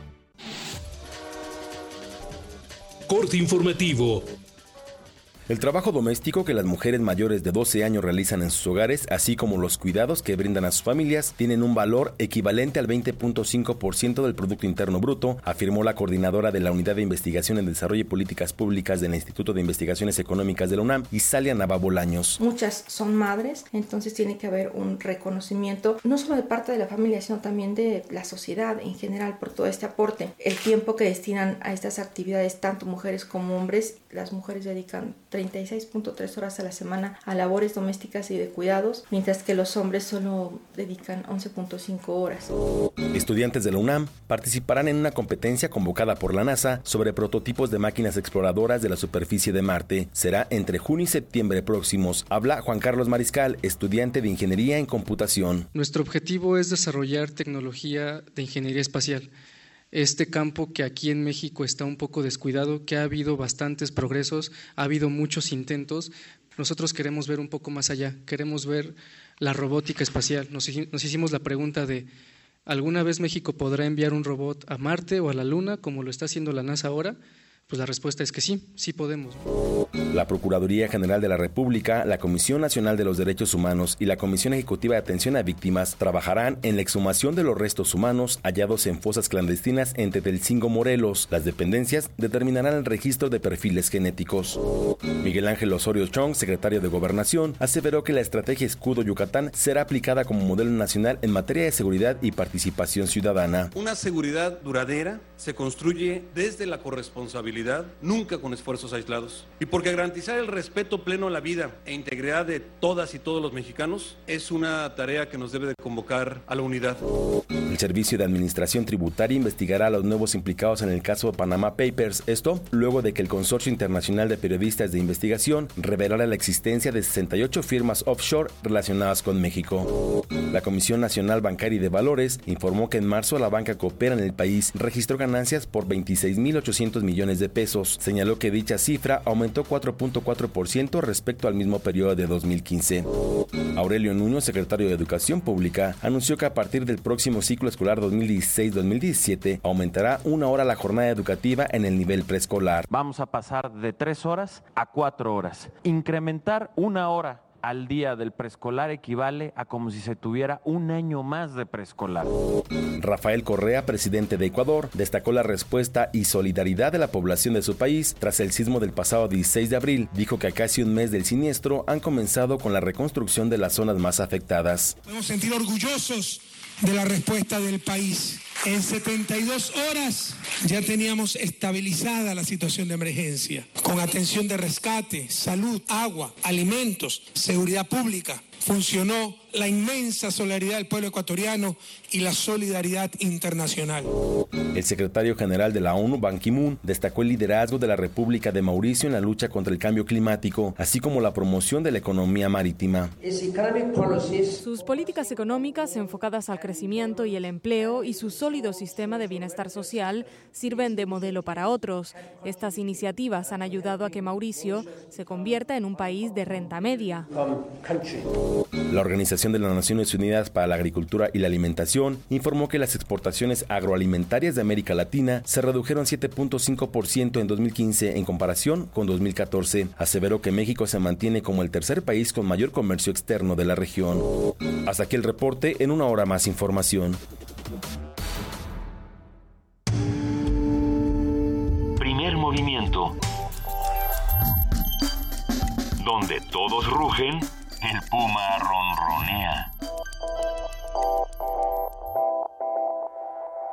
Son las 8 de la mañana con 5 minutos. Estamos leyendo todos los mensajes que nos escriben en arroba P Movimiento, también en Diagonal Primer Movimiento UNAM. Eh, notamos que el tema de los productos, eh, vaya, de la pseudociencia ha causado toda clase de controversias, desde los que están hablando por un lado de la homeopatía, otros que están hablando de la parte religiosa, otros que están hablando de la parte de los productos milagro. Es interesante conocer todas sus reacciones. Queremos agradecerles eh, por escribirnos y por abonar este diálogo. Vamos a hablar de otro tema que ha causado todo tipo de controversia y que con justa razón tendría que despertar una discusión mayor en nuestro país. Estamos hablando del fracking en Puebla y Veracruz y para discutirlo de mejor manera hablaremos con José Manuel del Val Blanco, director del Programa Universitario de Estudios de la Diversidad Cultural y la Interculturalidad. Buenos días, José Manuel del Val Blanco, ¿cómo estás? Bien, ¿cómo están ustedes? Buenos días. Muy bien, muchas gracias. Eh, ¿Qué, qué es lo que está sucediendo? ¿Qué tenemos en contra del fracking?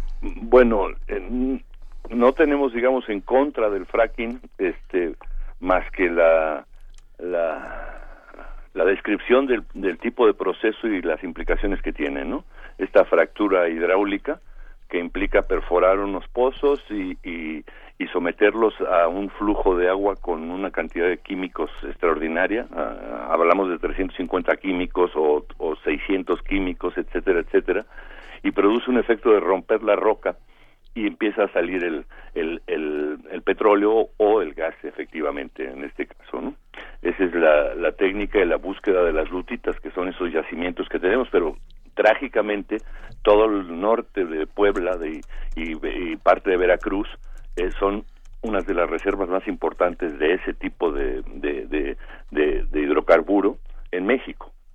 Lo que va a implicar el, el, el uso intensivo de, de, de, del agua, de, de, la contaminación de mantos freáticos y un, una tragedia social infinita, ¿no? Evidentemente, ¿no? Lo veníamos señalando ya desde hace varios años, ¿no? O sea, se sabe perfectamente que se estaban haciendo los, estudios de exploración, se, se hicieron la, la, la, entrega de las concesiones de manera bestial al, a las empresas transnacionales y al propio Pemex, ¿no? O sea, efectivamente, para que desarrollara el fracking, no hubo una discusión, no ha habido una discusión en México si se usa el uso del fracking por las implicaciones que tiene ya y parte en Estados Unidos en los territorios donde hay fracking la cantidad de desastres y problemas este, físicos y de enfermedades es enorme en ese sentido, ¿no?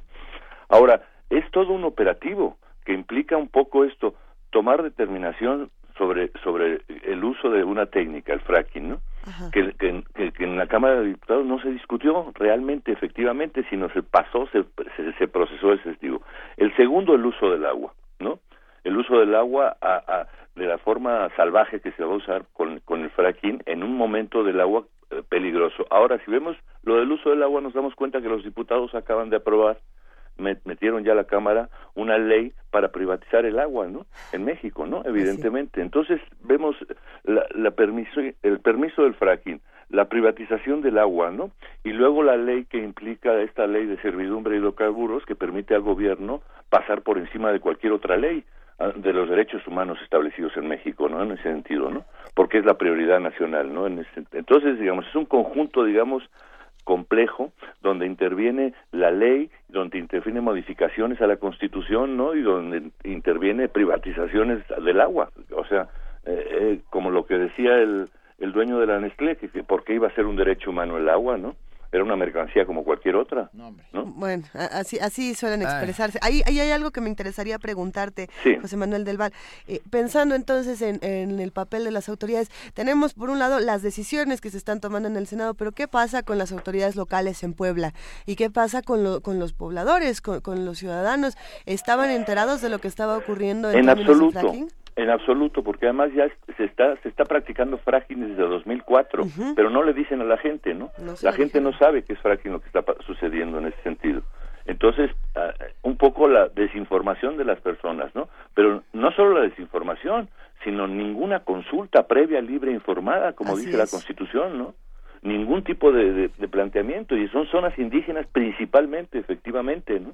Y va a afectar a nahuas, a totonacos, por supuesto, evidentemente, a muchos grupos eh, indígenas.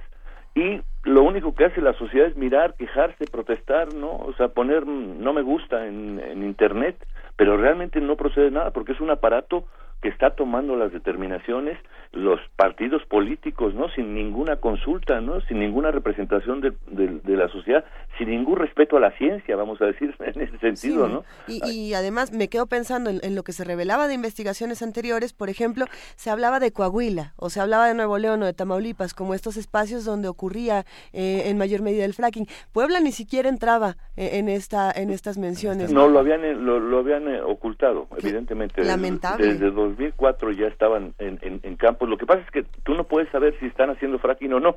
Evidentemente, como, como se apoderan del territorio y lo y lo guardan, o sea, le ponen rejas y ponen este guardias de seguridad para ver, nadie se puede enterar qué están haciendo, ¿no? Nada más, antes era, ahí está Pemex, ¿no?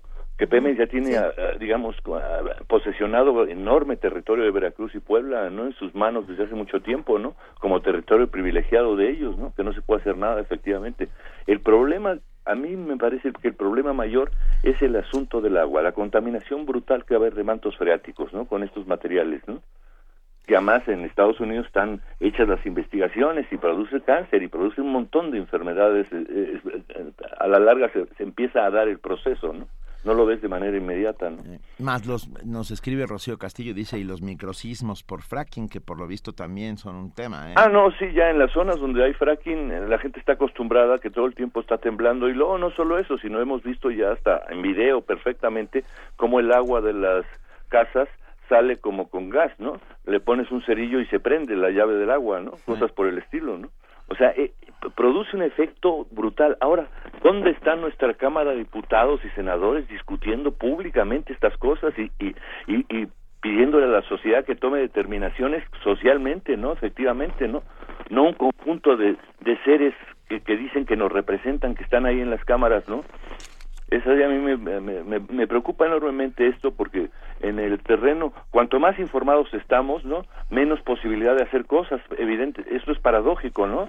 Es muy doy de la sociedad contemporánea. Tenemos la información de todo, pero no podemos hacer nada, ¿no?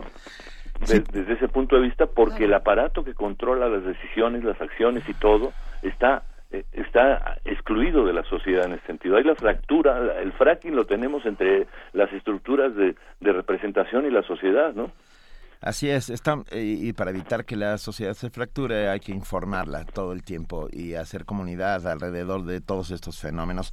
Te agradecemos inmensamente estar esta mañana con nosotros, como siempre, José Manuel del Val Blanco, director del Programa Universitario de Estudios de la Diversidad Cultural y la Interculturalidad, y te mandamos un fuerte abrazo. Igualmente, estamos. Gracias. Saludos.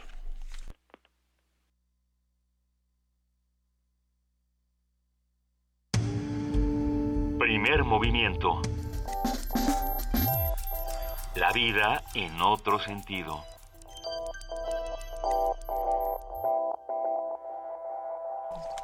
Ah, antes se creía que la responsabilidad de los hijos y el trabajo doméstico correspondía a las madres. Y esta fue una creencia muy arraigada que duró muchos años, pero que hay que evitar a toda costa. Las nuevas generaciones tienen conceptos diferentes y las parejas intercambian y comparten tareas. Nuestra compañera Dulce García nos tiene la siguiente nota. Especialmente sobre ti, mamá, que por ahorrar para pagarla nunca has tenido ni siquiera una criada y has sido una esclava de la casa. Ay, y con mucho gusto, Amalia, con mucho gusto. Tienes pocos años para comprenderlo, pero yo te aseguro que ha valido la pena. Bueno, no se hable más de eso. Que esta noche es Nochebuena y hay que estar alegres. ¡Ay! A mí se me va a quemar el pavo.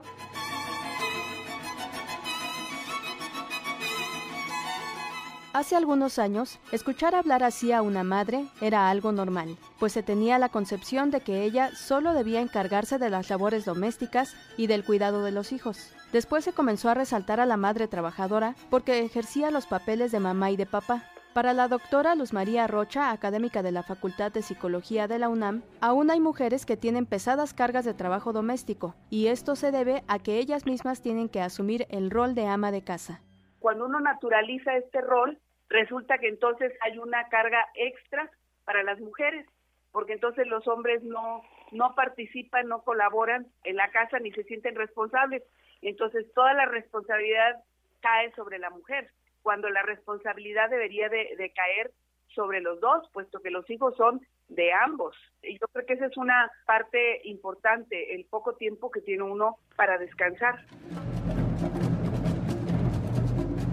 A pesar de ello, los papeles de género cambian paulatinamente. La doctora Rocha asegura que las nuevas generaciones están determinadas por información diferente, que las ayuda a formarse conceptos distintos sobre las actividades de hombres y mujeres. Qué bueno que están teniendo esta información, porque entonces hay un rol de género diferente. Yo ya he visto en la calle o he visto, incluso ahí dentro de la facultad de psicología, he visto a hombres que llevan a sus niños y a ellos les toca cuidarlos porque su esposa está trabajando. Y entonces esto cada vez se hace como más natural con respecto a la equidad. A veces la gente piensa que la equidad es que tanto la mujer como el hombre hagan exactamente lo mismo y de eso no se trata. La equidad se trata de que tengamos los mismos derechos, tanto hombres como mujeres.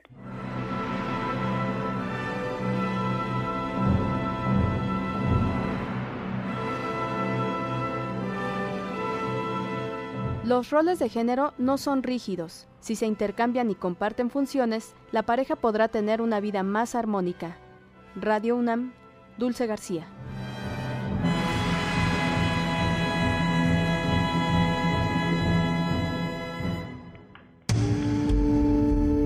Primer movimiento. Donde todos rugen, el puma ronronea.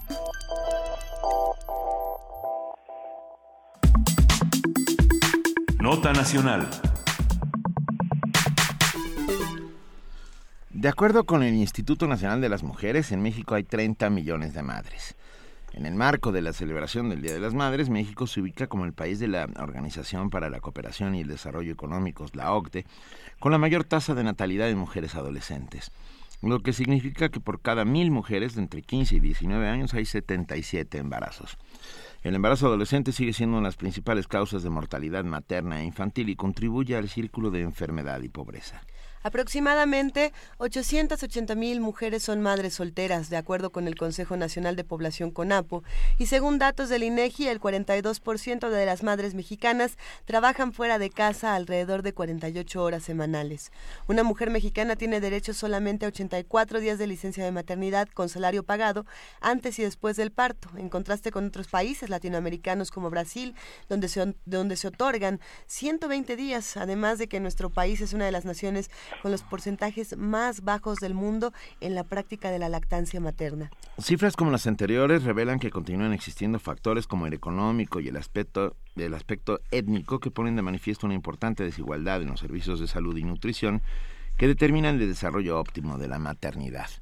Uh, para analizar la situación de las madres en México y cómo se entiende actualmente la maternidad o también el absoluto derecho a la mujer a no ser madre, Conversaremos con Marta Ferreira, secretaria de Equidad de Género del Programa Universitario de Estudios de Género de la UNAM. Querida Marta. Hola, buenos Hola, días. buenos días. Buenos Benito, Luisa, Juana Inés, buenos días. ¿Cómo estás? Muy, muy bien, aquí muy, de- muy despierta. Bueno, Hay, hay cosas que se festejan el 10 de mayo y cosas que no se festejan, pero nosotros desde qué punto nos vamos a nos vamos a ubicar, Marta. Mira, yo hoy pensaba que hablando hablar de la del Día de la Madre para una feminista en una época hace como 45 años era como pedirle al lobo que hablara de los corderos porque era como el como la un, un- un lugar de lucha no contra el día de la madre porque el día de la madre tiene ese punto como el- la partecita esa del, del- de la cápsula que pusieron el tema de la abnegación no y, y mucha de la lucha de los últimos 40 años del feminismo ha sido contra ese modelo,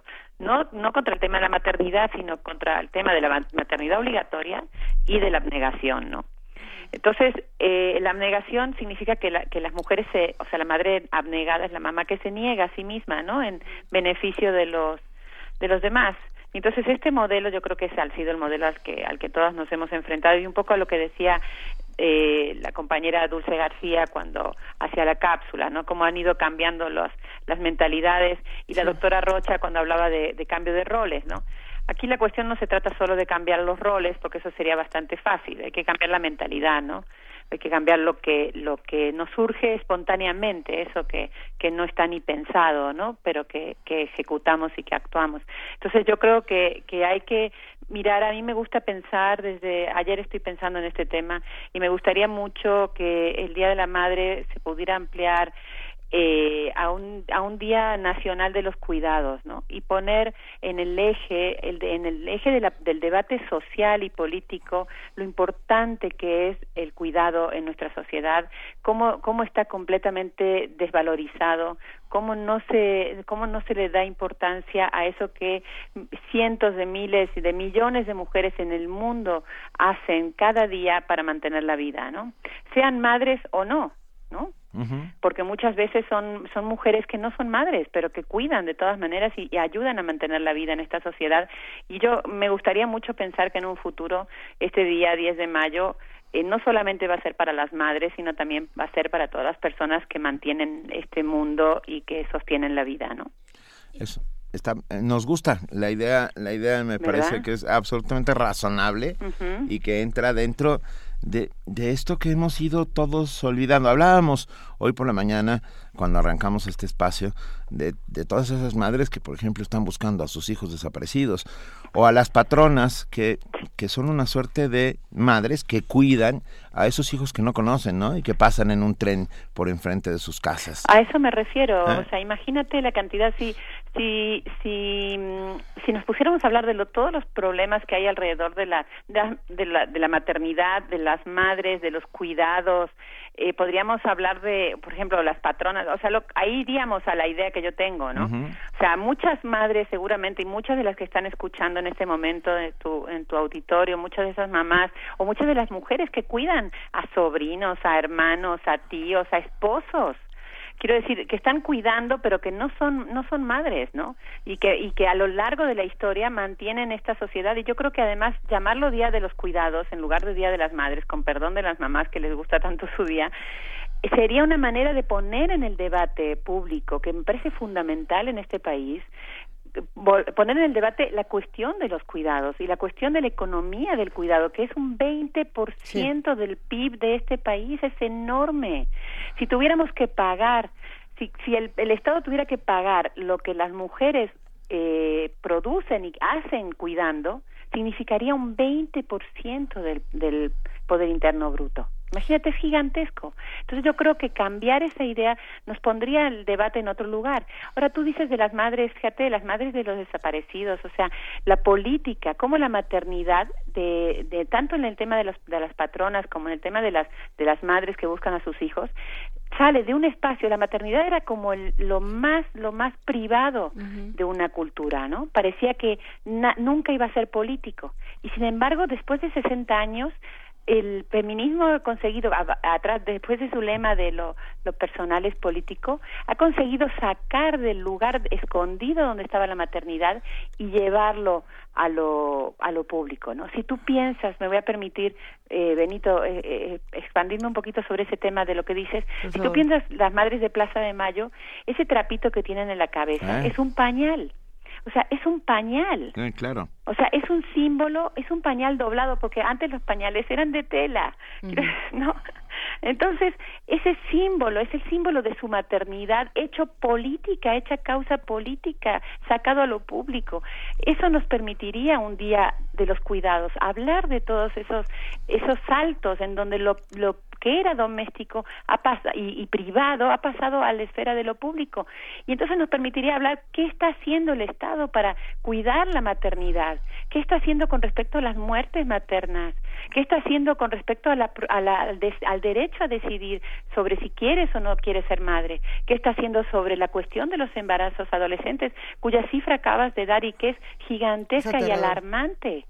O sea, eso, eh, sacar la maternidad del espacio del solamente del Día de las Madres y llevarlo al espacio público nos permitiría debatir de todo eso, Benito. ¿Y, y qué instituciones son las que se encargan precisamente de estas discusiones, Marta? Es decir, eh, por un lado, sí tenemos que exigirle a la autoridad. ¿A qué, ¿A qué instituciones nos acercamos para hacerlo? Bueno, esto yo estoy hablando de debates públicos, tienen Claro. que ser desde las entidades, bueno, desde, el, por ejemplo, la universidad es un espacio, ¿no? El. PUEG es un espacio donde se debate esto, ¿no?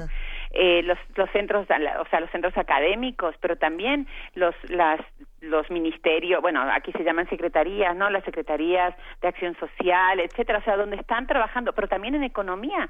O sea, en economía, el, el- el tener presupuestos con perspectiva de género permitiría empezar a mirar cómo se gasta y cómo se aplican, cómo se utilizan los impuestos en relación a la diferencia entre los, los hombres y las mujeres. O sea, con, y eso nos permitiría también hablar de economía del cuidado. O sea, quiero decir que es una, tiene que ser una política general, no, no puntual, porque hasta ahora hemos estado trabajando con buenas intenciones, muy buenas intenciones, pero finalmente tapando el sol con el dedo, ¿no? Entonces lo que se necesitan son políticas generales de reflexión sobre el tema del cuidado que nos pongan a, a la mesa pues nuevas políticas, nuevas alternativas. Ma- mujeres, este país es un país con tantísimas mamás que no que fíjate el porcentaje de la de la lactancia es alarmantemente bajo y no es porque las mamás no quieran eh, em, lactar o no quieran eh, hacerlo, sino que no hay condiciones. ¿Sabes dónde en la hay en- hay lugares donde están las mujeres trabajadoras, donde las mamás amamantan en la calle porque vienen sus mamás con los bebés a darles y salen de las fábricas, amamantan y se vuelven a meter porque están y están amamantando en la calle. Quiero decir, ¿cómo no va a haber? O sea, claro que tiene que haber políticas generales que, que también impulsen en las propias empresas políticas donde las madres puedan amamantar.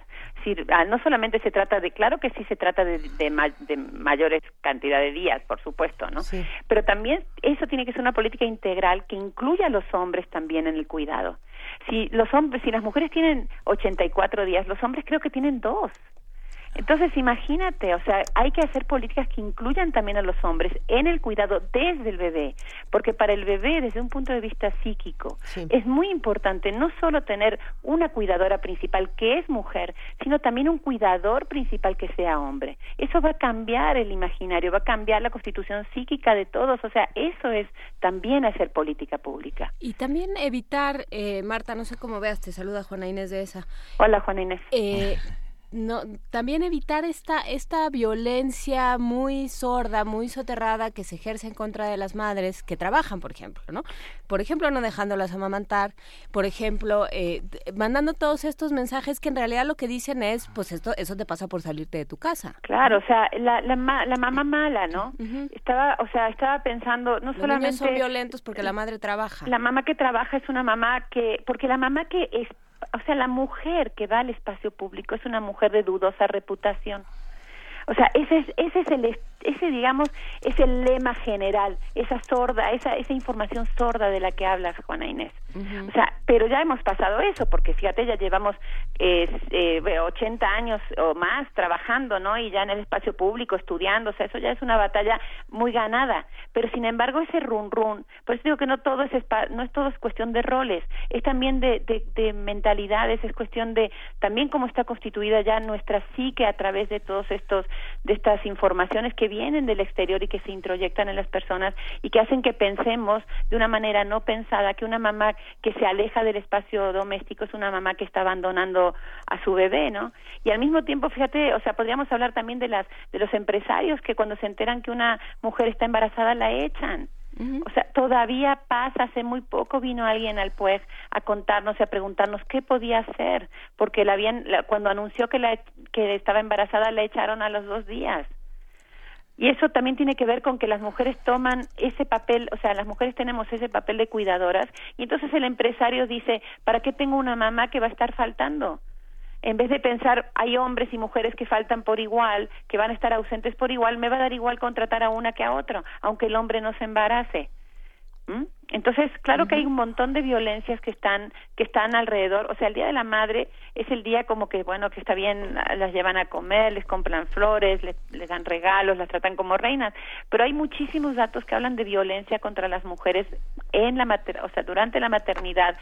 La cuestión, como te decía antes, o sea, el hecho de que en Chiapas el 54 haya un 54.8 de proporción de muerte materna, o sea, es altísimo. Eso también tiene que estar, lo tenemos que hablar de eso el Día de las Madres. O sea, es nuestra obligación como, como trabajadores públicos, eh, ustedes en la radio, quiero decir, esto eso forma parte de eso que es la realidad de las mamás también, ¿no? Sin lugar a dudas. Y, y forma tan parte de la realidad que estamos, que, que, hay que visibilizar toda la parte. A ver, ¿cómo son las madres en México? ¿Podemos hacer una suerte de radiografía, Marta? Pues yo no me atrevería, porque ya sabes que las feministas no solemos generalizar con respecto a las mujeres. Yo creo que sí lo que pesa mucho en, en muchas mamás, y creo que eso nos pesa como parte de nuestra cultura, es este, este punto de la mamá del mamá abnegada, porque es la mamacita abnegada es la la la, la Virgen de Guadalupe, quiere decir está ahí, es, es es ese imaginario que nos construye, ¿no? Y ese imaginario que nos construye como nuestra realidad es otra. Estamos todo el tiempo viviendo una sensación de culpa horrible porque no llegamos a ser las que quisiéramos ser.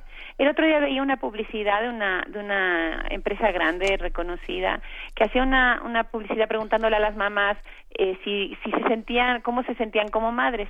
Y las mamás decían que se sentían culpables o sea, es una publicidad que debe estar hoy girando en la, en la televisión, ¿no? Porque se sentían culpables porque trabajaban, porque les hubiera les gustaría estar más rato con sus hijos, o sea, todo va dirigido a hacer sentir culpables a las madres, ¿no? O sea, la, la, y la mala madre se entiende perfectamente culturalmente qué significa.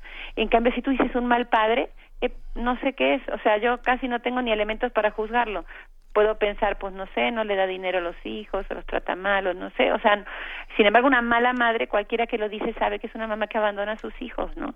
Y esto eso está con la construcción, y yo creo que eso sí nos pesa en este país y en esta cultura, en la región, en América Latina, yo creo que la cuestión de la abnegación y la madre que debería estar entregada al mil por mil a cuidar a sus a sus crías, eh, creo que eso sí sí pesa muchísimo en la en las madres mexicanas seguramente. En algún momento mientras preparábamos eh, estas discusiones y lo hemos hecho en distintos momentos fuera del aire pensamos en las frases eh, que se han vuelto eh, cómo decirlo estereotipos de la maternidad no como cuando escuchamos en la calle el, el clásico, ay, pues que lo cuide su mamá, o tienes hijos para mandarlos a la guardería, o muchos eh, de ese estilo que son muy fuertes. Y, y yo me quedo pensando en no solamente en esas frases estereotipadas, sino también en el papel de las personas que están alrededor de las personas que se encargan de cuidar la vida, sean eh, madres eh, biológicas, madres adoptivas, sean también los abuelos, ¿no? que los abuelos, en este momento en nuestro país los abuelos tienen una, una posición fundamental en la crianza y es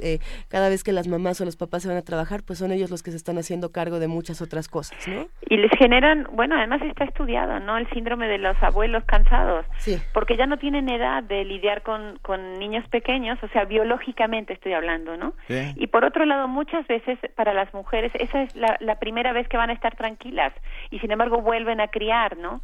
Entonces hay todo un fenómeno alrededor de esta falta de políticas de cuidados, pero te estoy hablando de políticas realmente eh, integrales, ¿no? Que pensemos en todo el espectro de qué vamos a hacer con los cuidados y luego además una cosa muy importante que siempre se nos olvida es quién cuida al cuidador.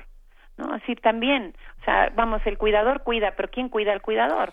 ¿no? O sea, o a la cuidadora, ¿no? ¿Con ir a, comer el día de hoy no le es suficiente? No es... o sea, comer hoy no es suficiente, no. No, no, no. Yo creo que también tenemos que hablar. Mira, eh, nos llenamos la boca siempre hablando de, de mm, de paridad política, ¿no? Yo creo que tenemos que hablar, saber y ser conscientes de que no es posible llegar a la paridad política si no hacemos la paridad en casa. O sea, la paridad doméstica, la paridad en la vida cotidiana.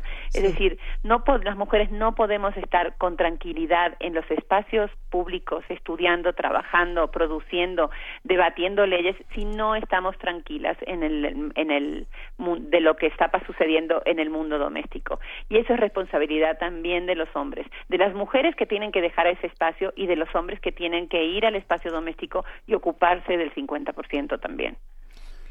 Sin lugar. Mira, yo vivo en un matriarcado y mi mamá es ruda, o sea que...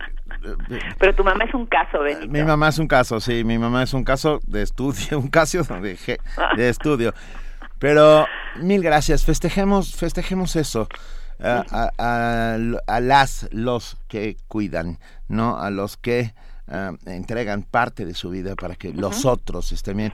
Es, esta, la otredad creo que es, es lo que estamos deberíamos estar celebrando, ¿no? Mira, no solamente la otredad, sí, sí, Benito, sí, la otredad. Y sabes qué también es que esta sociedad neoliberal y, y, y de este final de, de este fin del capitalismo, bueno, esta forma final del capitalismo que estamos viviendo, es la es la época del elogio a la individualidad y a la no dependencia.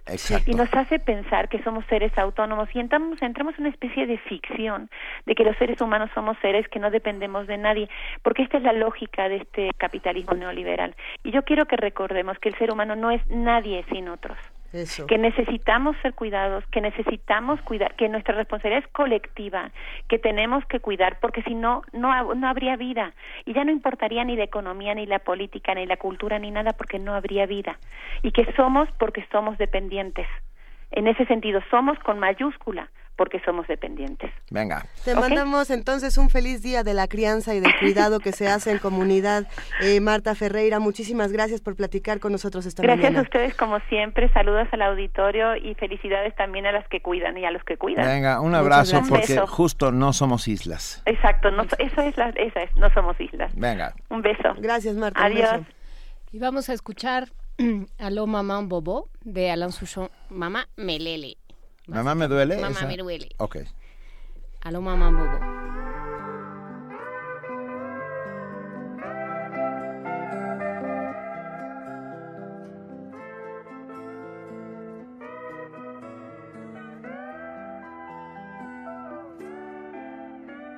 Je marche tout seul le long de la ligne de chemin de fer. Dans ma tête, y a pas d'affaire. Je donne des coups de pied dans une petite boîte en fer. Dans ma tête, y a rien à faire. Je suis mal en campagne et mal en ville. Peut-être un petit peu trop fragile. Allô, maman, bobo. Maman, comment tu m'as fait, je suis pas beau. Allô, maman, bobo. Allô, maman. Traîne fumée, je me retrouve avec mal au cœur. J'ai vomi tout mon quatre heures. Fête nuit folle avec les ont du bol. Maintenant je fais du musical, je suis mal à la scène et mal en ville. Peut-être un petit peu trop fragile. Allô, maman, bobo maman, comment tu m'as fait, je suis pas beau. Allô, maman, bobo. Allô, maman, bobo. Moi, je voulais les sortir port à la voile, la nuit parée les étoiles. Moi les chevaux, le revolver et le chapeau clown. La belle Peggy du saloon. Je suis mal en homme dur et mal en petit cœur. Peut-être un petit peu trop rêveur. Allô, maman, bobo. Maman, comment tu m'as fait, je suis pas beau. Allô, maman, bobo. Allô, maman. Je marche tout seul le long de la ligne de chemin de fer.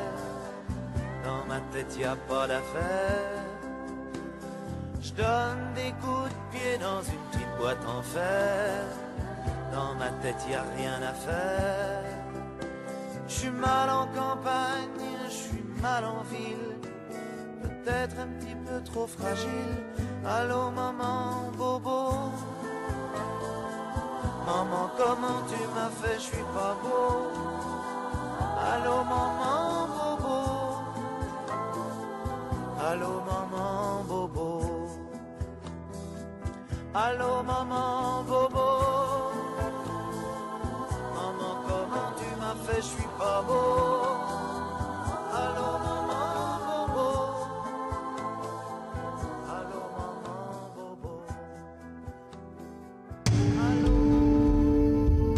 Movimiento.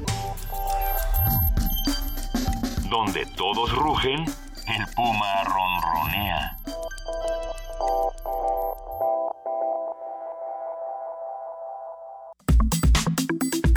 Nota Internacional.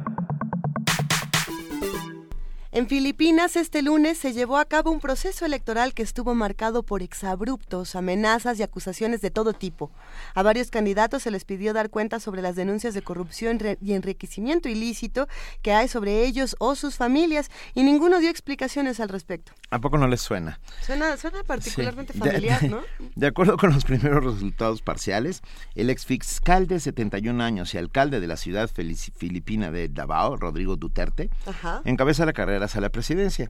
Sin embargo, este año Filipinas rompió récord en la cifra de candidatos que se postularon para suceder a Benigno Aquino, el actual, el actual presidente electo en 2010. La violencia estuvo presente durante la campaña, pues hubo al menos 15 asesinatos relacionados directamente con este proceso.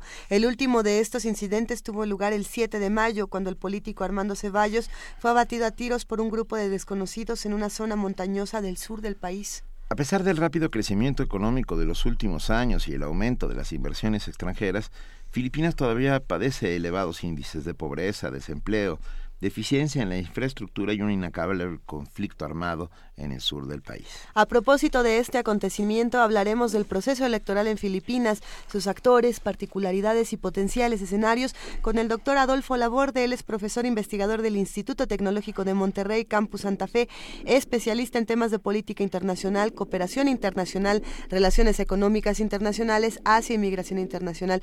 Doctor Adolfo Laborde, muy buenos días. Muy buenos días, un saludo a todos. Un gran saludo y muchísimas gracias por hablar con nosotros de un tema que puede llegar a ser muy complejo. ¿Qué es lo que está sucediendo en Filipinas y por qué está ocurriendo de esta manera? Bueno, mira, eh, eh, se habla de un eh, síndrome, la prensa así lo ha denominado, muy parecido a lo que está sucediendo en Estados Unidos, el síndrome eh, Donald Trump, pero a la, a la asiática, a la filipina, en donde un candidato eh, totalmente diferente, con un perfil totalmente diferente, que no pertenece a, a, a esas eh, más de 130 familias oligárquicas que han mantenido el poder por muchos años, pues ganó las elecciones o parece ser que las va a ganar. ¿Por qué las ganó? Bueno, pues hay un realmente un descontento, hay una serie de problemas estructurales en Filipinas, ya mencionaron ustedes algunos de ellos, el tema de la pobreza, el tema de la, de la guerrilla de los grupos eh, musulmanes en el sur de Filipinas, los problemas territoriales que tiene con China, etcétera. Bueno, entonces todo esto ha conjugado un, a, a, que la gente tenga un descontento eh, y bueno, pues ha optado por este candidato que tiene eh, una serie de declaraciones políticas que van más allá de lo que sería el común denominador de, de, de, lo que se de, un político de muy bajo nivel o un político que no tiene un perfil político. Sí. Entonces, a la gente le gustó esto, parecería que ya están cansados de, de, de, lo que se le denomina el establishment, un poco, repito, con, guardando las proporciones con lo que está pasando en Estados Unidos con el señor Trump. Eh, pero bueno, pues eh, pasó eh, y ahora resulta que esta oferta eh, donde hay una serie de, de, comentarios de muy mal gusto, donde ha prometido eh, terminar con todos los narcotraficantes matándolos, ¿no? Generar nuevamente un federalismo en, en, en Filipinas, pues parece ser que hubo o tuvo eco con la población. Eh, dos cosas. Cuando empezábamos a discutir esta conversación, y, bueno, lo hemos platicado, doctor Adolfo Laborde, sale una nota el día de ayer eh, sobre lo que ocurrió en el Central Park en Estados Unidos cuando aparece una tumba falsa de Donald Trump. Y lo que dice esta tumba falsa, esta lápida, es Donald Trump eh, volvió a hacer América odiar. ¿no? Y me quedo pensando en este, en este personaje, en Rodrigo Duterte, y en cómo podría hacer o no a Filipinas odiar. ¿no? Y, y bueno, la, la cuestión ahí es, ¿puede hacer a un país entero odiar? O sea, un personaje puede hacer que todo un país odie, y la otra es las propuestas que plantea realmente son viables. Bueno, por supuesto que eh, una cosa es eh, la oferta política, ¿no? O los, los planteamientos, porque ni siquiera es una oferta política, los planteamientos que eh, van a ejecutarse durante su presidencia, eso es una cosa, otra cosa es operarla.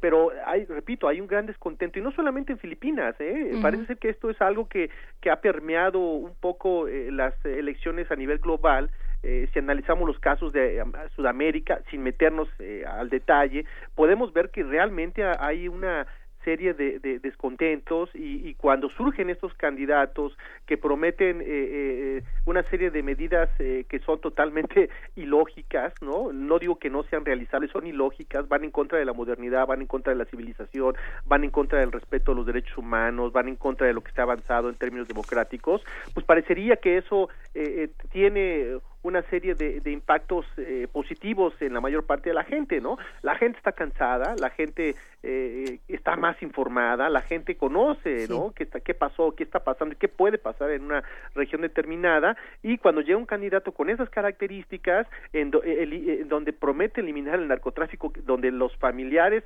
están viendo que sus hijos caen en eso o que eso es algo que los puede atentar en sus próximos eh, años, pues lógicamente eso es una oferta muy atractiva ¿no? Eh, no estoy diciendo que sea la correcta, pero bueno, hay que también entender un poco eh, el pensamiento eh, de la gente, en donde, repito, hay un hartazgo y eso lo refleja el resultado electoral.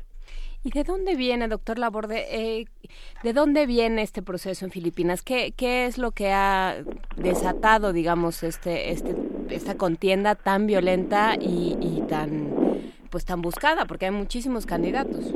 Bueno, mira, hay, hay por supuesto eh, un miedo eh, al regreso al régimen autocrático. Hay que recordar que Filipinas eh, es un país que ha transitado de, un proceso colonial, se independiza entre términos, vamos a ponerlo así entre paréntesis, ¿no? Cuando pierde España la guerra con, con Estados Unidos en 1898, Filipinas pasa a ser un protectorado de los Estados Unidos y ahí viene toda una serie de tragedias. Después le toca el expansionismo eh, japonés, es invadida por Japón y en 1945 eh, eh, se, se independiza ¿no? Con, con, con, la victoria de los Estados Unidos sobre este país, sobre Japón. de 1945 en adelante pasan muchas cosas. Se crea el Partido Liberal, en donde los marcos generan una serie de, de influencia política y bueno, de 1965 a 1986 nada más fueron 26 años donde Ferdinand Marcos gobernó con una serie de, de, políticas altamente antidemocráticas, ¿no? De terror, enriquecimiento ilícito, etcétera. Eso es el, el, perfil eh, que tenemos de, de, este país y lógicamente eh, eh, la política de, de, Filipinas ha estado permeada, influenciada por estas familias, no solamente de los Marcos, sino también de la oligarquía, que repito, son más de no sé si sean, si sean 130, 120 familias que representan, pues lógicamente, los intereses de este país. Eh, eh, parece ser que la gente ya se cansó de eso, eh, las ofertas políticas entre los partidos que representaban esta herencia neocolonial, pues ya no son lo que la gente está buscando. Y este personaje, repito, podría parecer una alternativa viable para que los grandes problemas de este país se puedan resolver. Sí, Yo, pero perdón. costa? Sí, no, qué cosa. recuerdo. Hola, Hola Adolfo Laborde, ¿cómo estás? Muy bien. Recuerdo alguna vez a decir a Ferdinand Marcos, Filipinas es mi jardín. Ah, ah, y así trataba al país, quiero decir, era su, suerte de jardín, patio trasero, el lugar donde se podía banco. hacer banco, hacer lo que quisiera, ¿no? A, antojo y con la con la llegada de Cory aquí, ¿no? Sí, sí, mira, el, resultado de, de, estos 26 años, eh, sí, te voy a dar unas cifras, eh, 70 mil eh, personas que fueron arrestadas, 34 mil torturados, eh, más de 3 mil 300 personas murieron y eh, muchos desplazados, ¿no? Hay que recordar que Filipinas es uno de los países que expulsa a una gran cantidad de gente, tiene muchos migrantes en el extranjero y, lo, y eso no solamente es por una cuestión de, de, migración económica, sino también eh, muchos de ellos salieron del país gracias al régimen. Entonces sí, eh, la, idea de, tener al país como tu patio trasero o como extensión de tu casa no se ha perdido y lo peligroso es que con este candidato puede podría regresar ese sistema, eh, eh, ojalá y no, ¿verdad? Pero, pero ah. se corre el riesgo de que se tomen medidas realmente autoritarias, ser un Estado autocrático, en donde, eh, imagínate, hacer comentarios de, de, de, de, la, de esta mujer misionera australiana, no sé si se enteraron, en el 89 violaron y mataron a una eh, mujer australiana que estaba haciendo servicios de misión eh, religiosa en Filipinas y este hombre dijo que el, que primero que primero debía hacer esto porque era muy guapa y el primero que tuvo que haberla violado debió ser debe haber sido el alcalde. Algo así dijo este personaje después se disculpó pero bueno eso lógicamente habla un poco también de su perfil y de por qué eh, conecta con los eh, eh, con la gente no y tiene alguien o sea bueno en, qué va el proceso por un lado y, y tiene alguien que pueda resultar oposición, ajá, o sea, puede hay alguien que le pueda dar batalla. Mira, eh, eh, el vicepresidente posiblemente quede en manos de, los Aquino o, o de ese grupo. Eh, hay que recordar que es un sistema bicameral. tienen su Cámara de, de, Representantes, la Cámara Baja, que es la Cámara de Diputados. tienen alrededor de 283 representantes, 50 diputados son nombrados por los partidos políticos, algo así como el sistema este de, de eh, plurinominal que tenemos en México, y tienen también un, Senado eh, que corresponde a 24 lugares. Eh, el Senado se va a, renovar a la mitad. Entonces, habrá que ver cuál es la composición de, de, de, las cámaras para también encontrar lo que sería el equilibrio de poder o no, porque es un país en donde, donde existe realmente pues un sistema presidencial en donde de, alguna otra manera la Cámara Baja y Alta tienen alguna participación. Pues eso esperamos, ¿no? Porque si, si hay un, un, un presidente que dice yo no tengo miedo de matar, Claro, imagínate, eso es totalmente peligroso.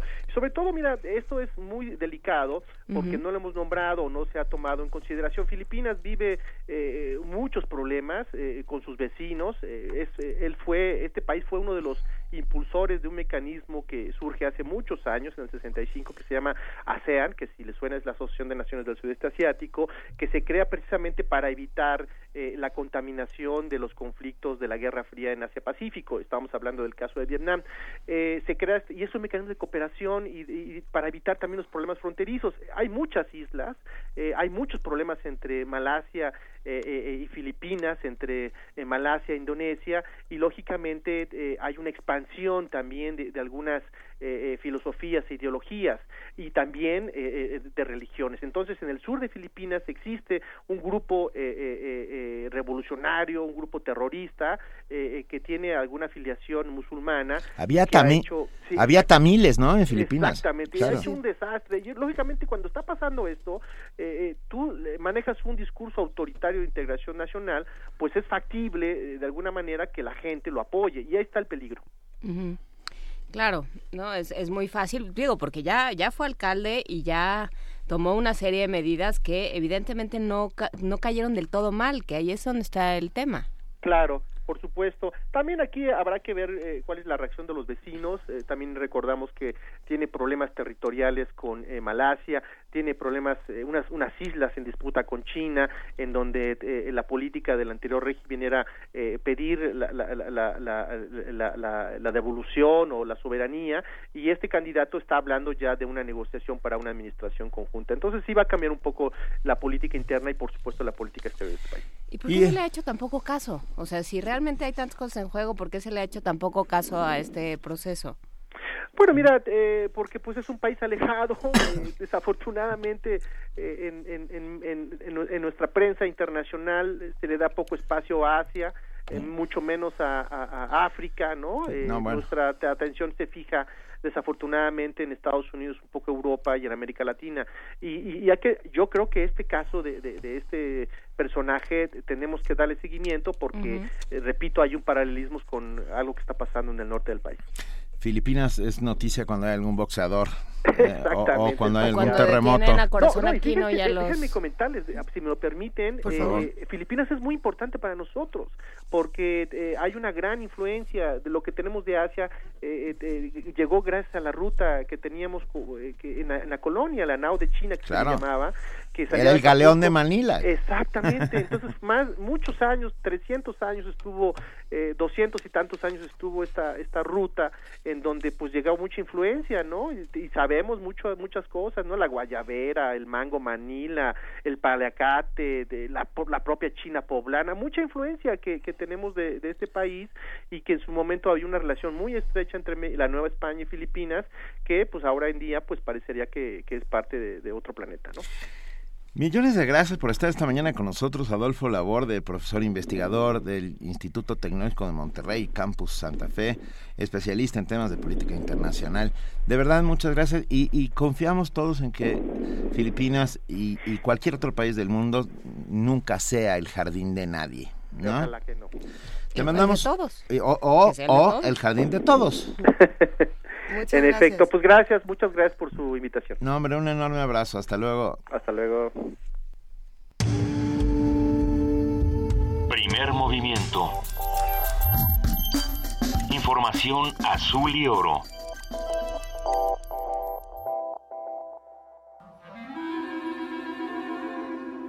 Testimonio de oídas. Música nueva en voz de sus creadores.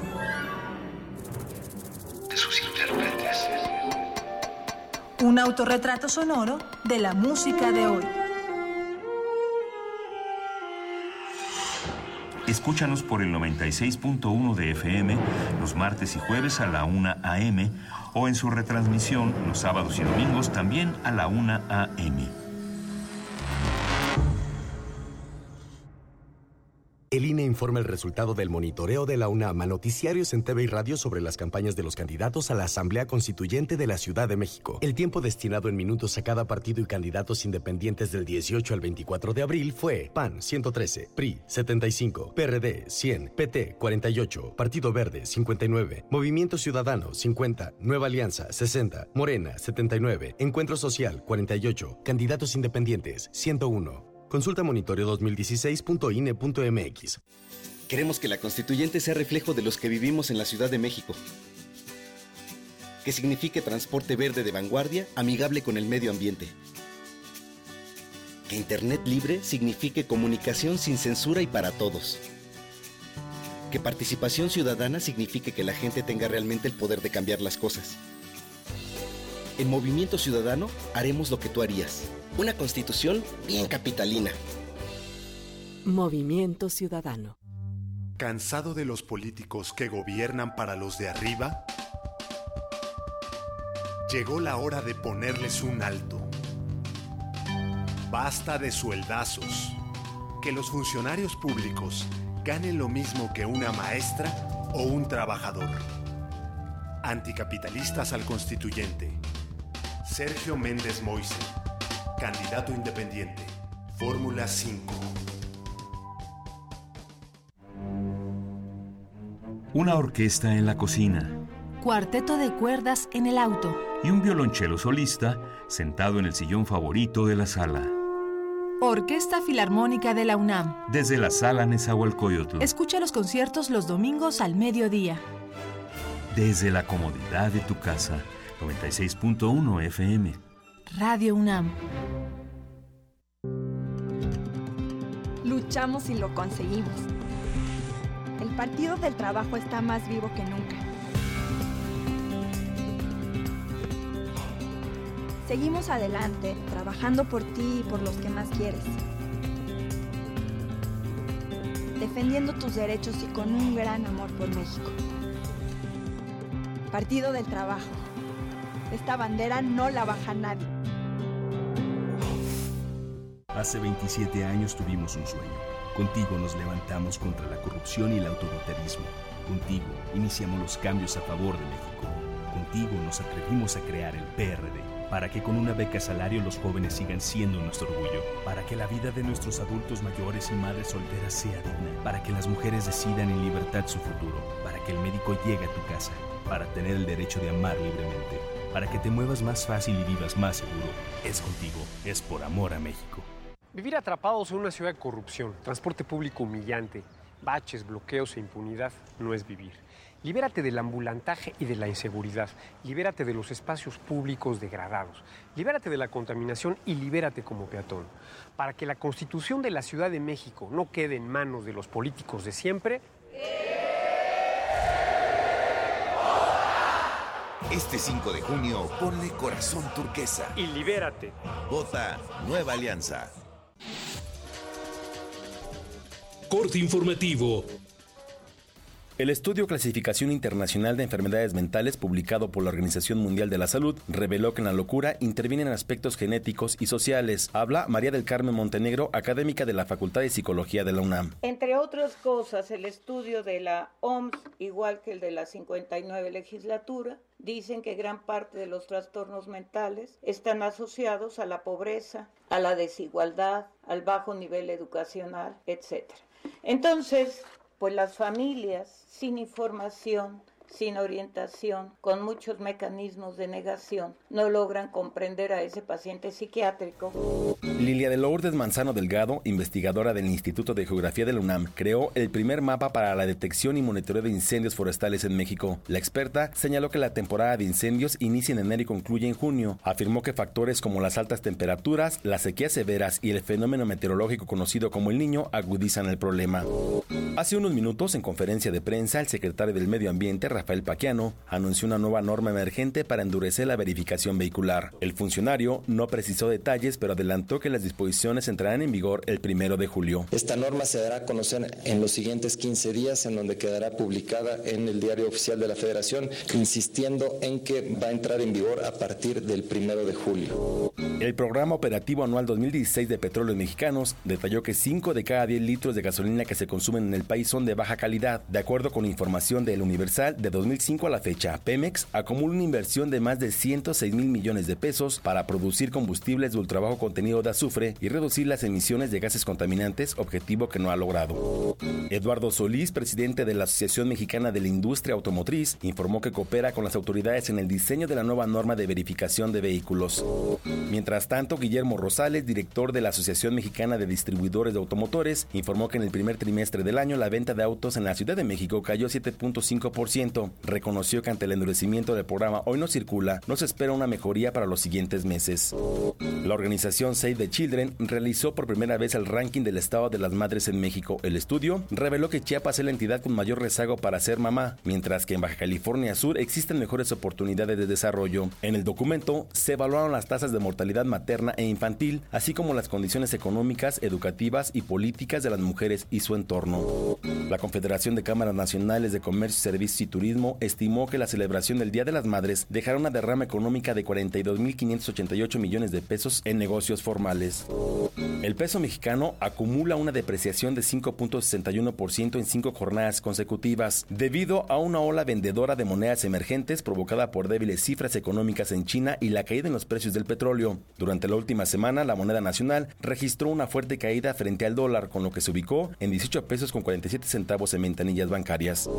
El grupo parlamentario del PAN en la Cámara de Diputados solicitará a la Comisión Permanente del Congreso de la Unión las comparecencias de los secretarios de Gobernación Miguel Ángel Osorio Chong y Relaciones Exteriores Claudio Ruiz Maciú, además de la titular de la PGR, Areli Gómez, para que expliquen el traslado de Joaquín El Chapo Guzmán al Ceferezo número 9 de Ciudad Juárez, Chihuahua. Grupos de indígenas hondureños se manifestaron afuera del Palacio Presidencial de su país para exigir que continúen las investigaciones respecto al homicidio de la ambientalista Berta Cáceres, asesinada en marzo pasado. Habla Selvin Milla, vocero del Consejo Cívico Coordinador de Pueblos Indígenas. La gente de las comunidades eh, decidimos tomar la Casa Presidencial eh, en exigencia de una comisión internacional independiente para la investigación de nuestra compañera Berta Cáceres. Rusia y Estados Unidos acordaron una solución conjunta al conflicto en Siria. Las naciones se comprometieron a presionar al gobierno de Bashar al-Assad y a las fuerzas rebeldes para lograr un alto al fuego. Hasta aquí la información, lo esperamos en nuestro corte vespertino. Primer movimiento. Escucha la vida con otro sentido.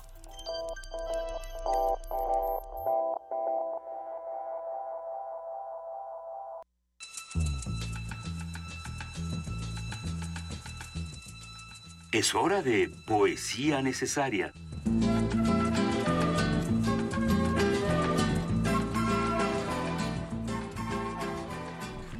Llegó el momento de poesía necesaria a las 9 de la mañana con 3 minutos de este 10 de mayo y es el turno de Benito Taibo. Sí, y rescaté de la memoria y gracias a internet que está ahí para hacer que nuestra memoria permanezca en el, en el bolsillo, de verdad se agradece. A, a ver, les cuento. Cuéntanos, Manuel Benito. Vázquez Montalbán es un enormísimo novelista. Ganó, entre otros, muchos premios El Planeta por su novela Los pájaros de Bangkok. Es creador de un personaje ilustre y genial llamado Pepe Carvalho, un, un detective que vive en Barcelona, que, que come que se le pasa comiendo con su con su ayudante llamado Biscuter y todas las noches se hacen unas comelitonas que no mueren de milagro. Es gastrónomo, un tipo francamente importantísimo en la transición democrática española y además poeta. Y encontré un poema, uno de los muchos poemas de Vázquez Montalbán que no deben quedarse por ahí perdidos, llamado In Memoriam, que con mucho gusto va para ustedes. Venga. Eh, está dedicado a una profesora de historia y dice, aprendí la interminable lista de reyes godos y el mundo no fue mío, ni tu historia violeta como tus ojeras de doncella, si acaso, en las cálidas tardes con principiante trompeta como fondo melódico, tu mano de profesora culta dividió mi mundo proletario, saber o no saber. La cuestión era aceptar un blanco destino de burócrata o emigrar al mundo de los que nada habían perdido nunca, ni tan siquiera cuando cruzó el estrecho el último rey godo. Fabulosas tus historias de hijos buenos, redentores de su madre, la bandera, cajeros de banco, aspirantes a directores de banco, asépticos, buenos, higiénicos, sin remordimientos. Inútil historia la de mi clase, por ti y por mi desconocida entonces, cuando eras una princesa omnipotente y yo tu juglar de versos vergonzosos, ni siquiera conocedor de tu sexo ni tu tiempo. Pasaron rápidos años como tardes, aprendí tu lista y tu frontera, tu nombre, tu nostalgia y cuando acaso tenía respuesta a tus palabras, incluso a tu bella patraña de hijos, godos, reyes buenos, ya era tarde. Y te enterraron ignorante de mi sabiduría que tú empezaste y nadie concluirá, de mi amor de juglar, princesa de una historia nada dialéctica, por la que tú pasaste, como pasa un rey bueno, con majestad. Movimiento. Donde todos rugen, el puma ronronea. ¿Qué tal esa poesía necesaria? Estuvo, muy gusta, buena, Benito.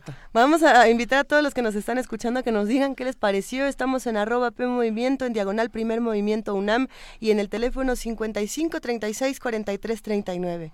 Pero les contamos que gimnastas de la UNAM tuvieron una exitosa actuación en los Juegos Deportivos de la Ciudad de México al ganar numerosas preseas. Las deportistas participarán en dos eventos importantes durante este mes y bueno, la nota lo tiene nuestra compañera Virginia Sánchez.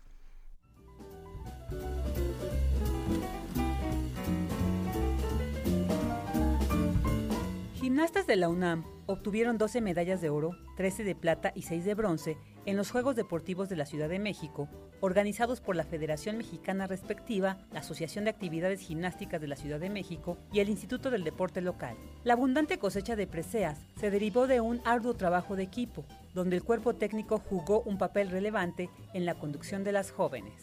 Kalina Dimitrova, entrenadora de algunas de las atletas ganadoras, compartió con Radio UNAM su experiencia.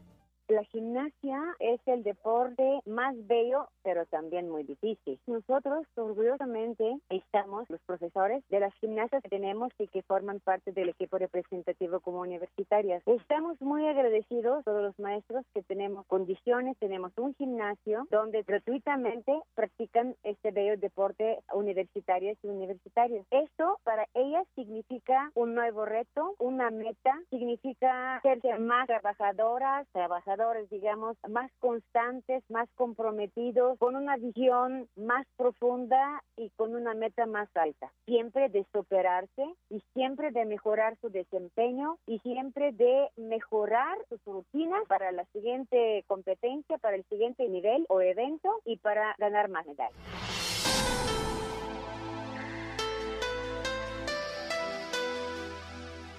Desde su perspectiva, nos compartió los retos que enfrentan las jóvenes para conjugar la vida estudiantil con la deportiva no está tan difícil siempre y cuando están bien organizadas. Aparte, muchas de nuestras gimnastas ya fueron gimnastas de mágicas o también tenemos a Pumita y luego, bueno, la carrera de una Pumita, la meta es llegar y seguir en la gimnasia como universitaria. La gimnasia es un deporte tan completo en sus valores, digamos acá es rapidez, flexibilidad, ubicación, coordinación, cualidades que hacen a una gimnasta como persona estudiante bien completa y pueden organizarse bien y más importante, le da tiempo porque saben que es importante entrenar todos los días, porque la gimnasia es constante, porque si dejas de practicar la dificultad que es de alto riesgo, entonces te estás perdiendo condición, no vas a entrar en buena forma deportiva y no te vas a preparar bien para el siguiente evento. Entonces, las buenas gimnastas son buenas estudiantes, pueden con las dos cosas y muy bien.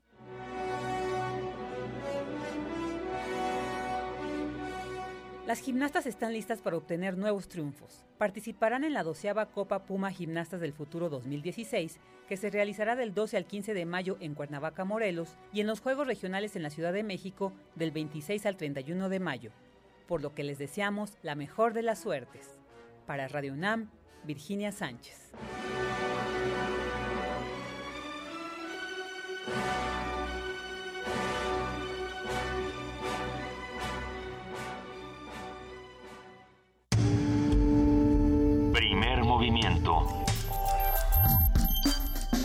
Para afinar el día.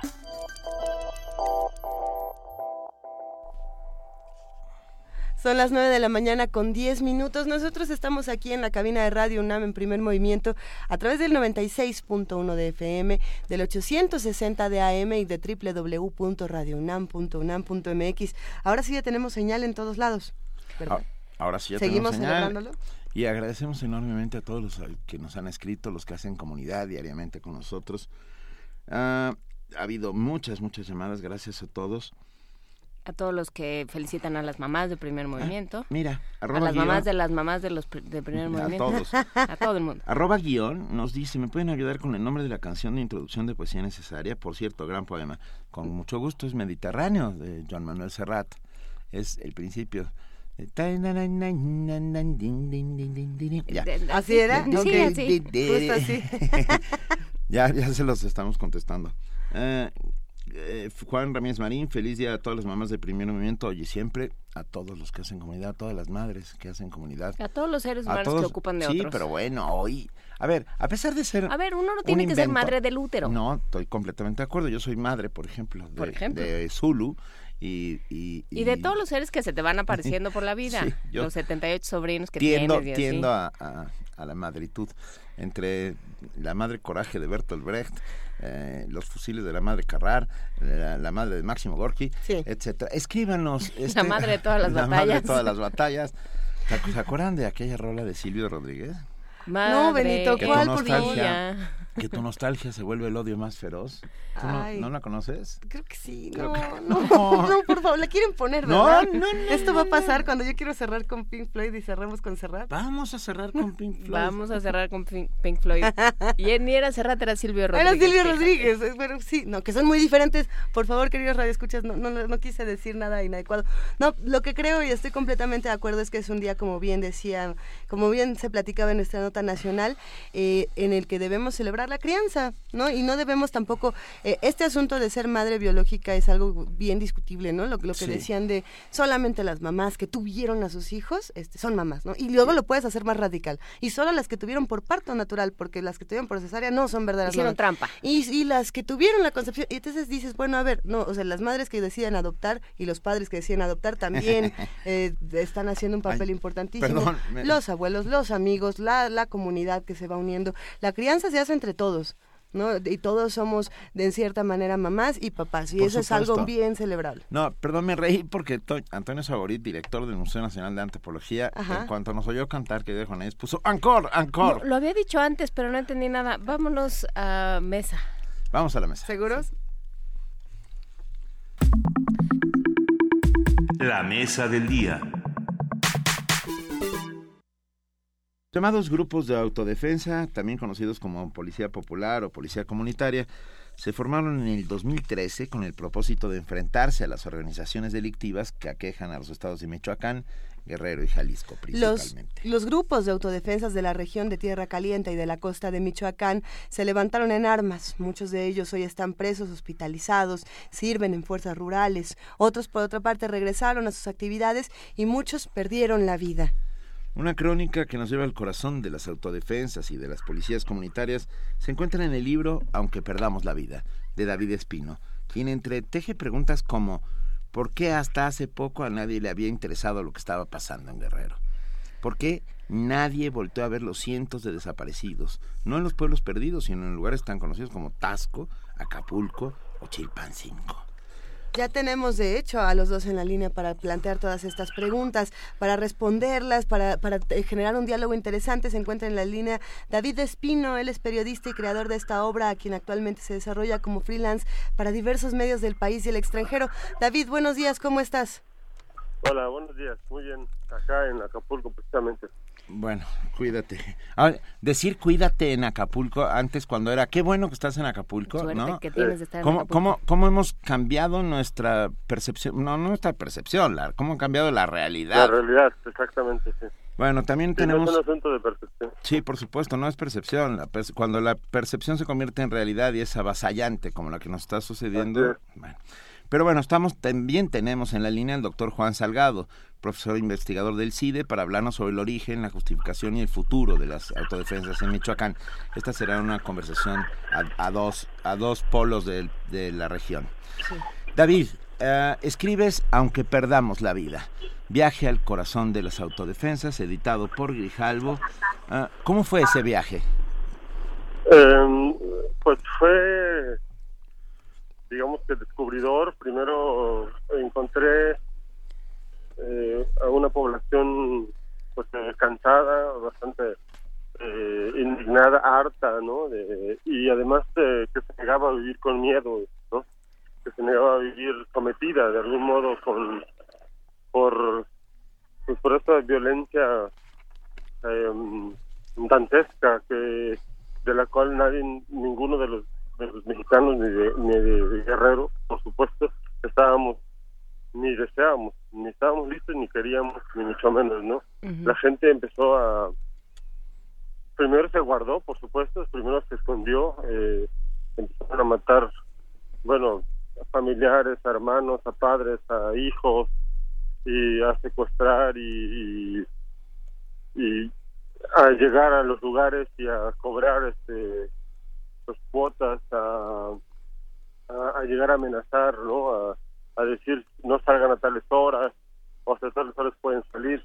Eso eso ocurrió en muchos pueblos en Momostitlán por ejemplo que es el primer lugar donde la primera el- la primera cabecera municipal donde surge el adolescente en, en en 2012 en mayo este pues habían ya había pasado eh, cinco años aproximadamente de ese, de ese tipo de o de esas circunstancias y la gente se organizó así de manera espontánea y salió a, a, rescatar a un grupo de, de, chicos que estaban secuestrados y em, después de eso fueron por el presidente municipal que en ese tiempo era sustituto y que había sido él jefe de la policía del municipio y fueron por él para pues para lincharlo y porque además la gente aseguraba que él sabía quiénes eran los los delincuentes en, en, la zona. Y bueno, ciertamente casi lo linchan, pero bueno, entró la, la Procuraduría en ese tiempo y la, la lo rescató de, de manos de las personas, ¿no?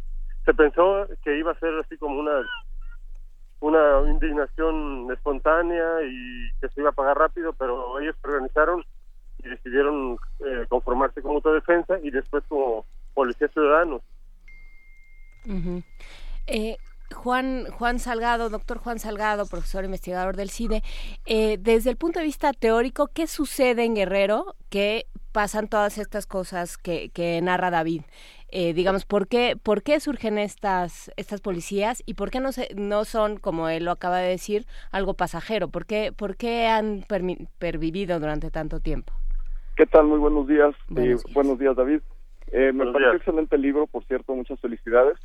Eh, quisiera señalar que los grupos de policía comunitaria previos a las autodefensas tienen ya varios años, tienen, digamos, una presencia establecida en la montaña de Guerrero por bastante tiempo. Tuve la oportunidad de trabajar ahí entre 2005 y 2008, principalmente con Tlachinolan y con algunos grupos en la región de la montaña, eh, también en San Luis Acatlán. En realidad responden pues a la falta de capacidad de la autoridad, sobre todo local, de poder dar eh, acciones concretas contra la delincuencia en esta zona tan complicada de Guerrero. Y en ese sentido, pues las policías iniciales, las comunitarias, son de usos y costumbres, son indígenas, pero estas policías más recientes, ciudadanos, que vienen de 2012, 2011, 2012 más o menos a la fecha, que tienen unos cuatro o cinco años, son pues ya policías formadas por ciudadanos de clase media, ya no necesariamente indígenas, pero sí ciudadanos que, como bien lo decía el autor del libro, están organizándose para poder de manera propia, de manera endógena, responder a los fenómenos de delincuencia organizada. Estamos hablando de comunidades pequeñas, donde ellos saben quién es quién y donde ellos les han dicho a las autoridades qué es lo que está pasando y no han tenido respuesta. Y ante esta falta de respuesta, pues lamentablemente, y, y ante la pérdida de seres queridos, de capacidad productiva de sus negocios, pues han tenido que organizarse para poder hacer los trabajos de policía por ellos mismos. A ver, eh, David, tú, tú eres de, Guerrero. Juan, tú has trabajado mucho ahí. ¿Por qué en Guerrero pasan estas cosas? Digo, porque vacío de poder, eh, eh, campeo de la violencia, etcétera. Ha habido, hay, por desgracia, en muchas zonas del país. ¿Por qué en Guerrero así? En Guerrero tenemos una larguísima tradición de, de casicazgos, desde Caballero Aburto, desde los Figueroa, que son este, o que fueron o que, o que se hicieron que, o que pensaron que era de ellos el Estado y, um, y de gobiernos eh, déspotas que rezagaron a la población. En Acapulco por ejemplo que de pronto pudiéramos pensar que es una ciudad pues de primer mundo y tal en realidad tiene un cinturón de miseria muy marcado en el que los niveles económicos es eh, por abajo de la media nacional. Eh, los chicos no terminan ni siquiera la secundaria, a veces ni siquiera la primaria. Bueno, y ni siquiera agua, la Renacimiento, la Bonfil. Sí, bueno, etcétera, exacto, sí, sí, sí. Es decir, a eso me refiero, ese rezago eh, social que no solamente está en las comunidades de Guerrero, porque de pronto se puede pensar que sí, Guerrero es pobre, pero es pueblitos. No, Guerrero es pobre, incluso hay una pobreza urbana muy asentada, sobre todo muy acentuada, sobre todo en, en municipios como Acapulco, en el que eh, eh, este ha sido incluso caldo de cultivo para, para reclutar ¿no? a, chicos que de algún modo este, pues eh, no tienen perspectiva de futuro, no tienen una perspectiva de, de, calidad de vida en corto o mediano plazo, ¿no?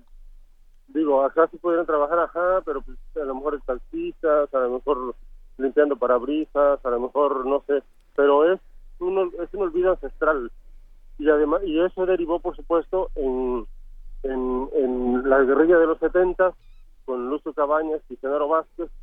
Después se, se crea una, una, una especie de bueno de guerrilla paucetaria, de, se llama PROCUP, el Partido Revolucionario Clandestino, Unión del Pueblo, y estos, estos reductos del PROCUP se, conforman en el 1996 en el Ejército Popular Revolucionario en respuesta a la masacre de Aguas Blancas en 1995.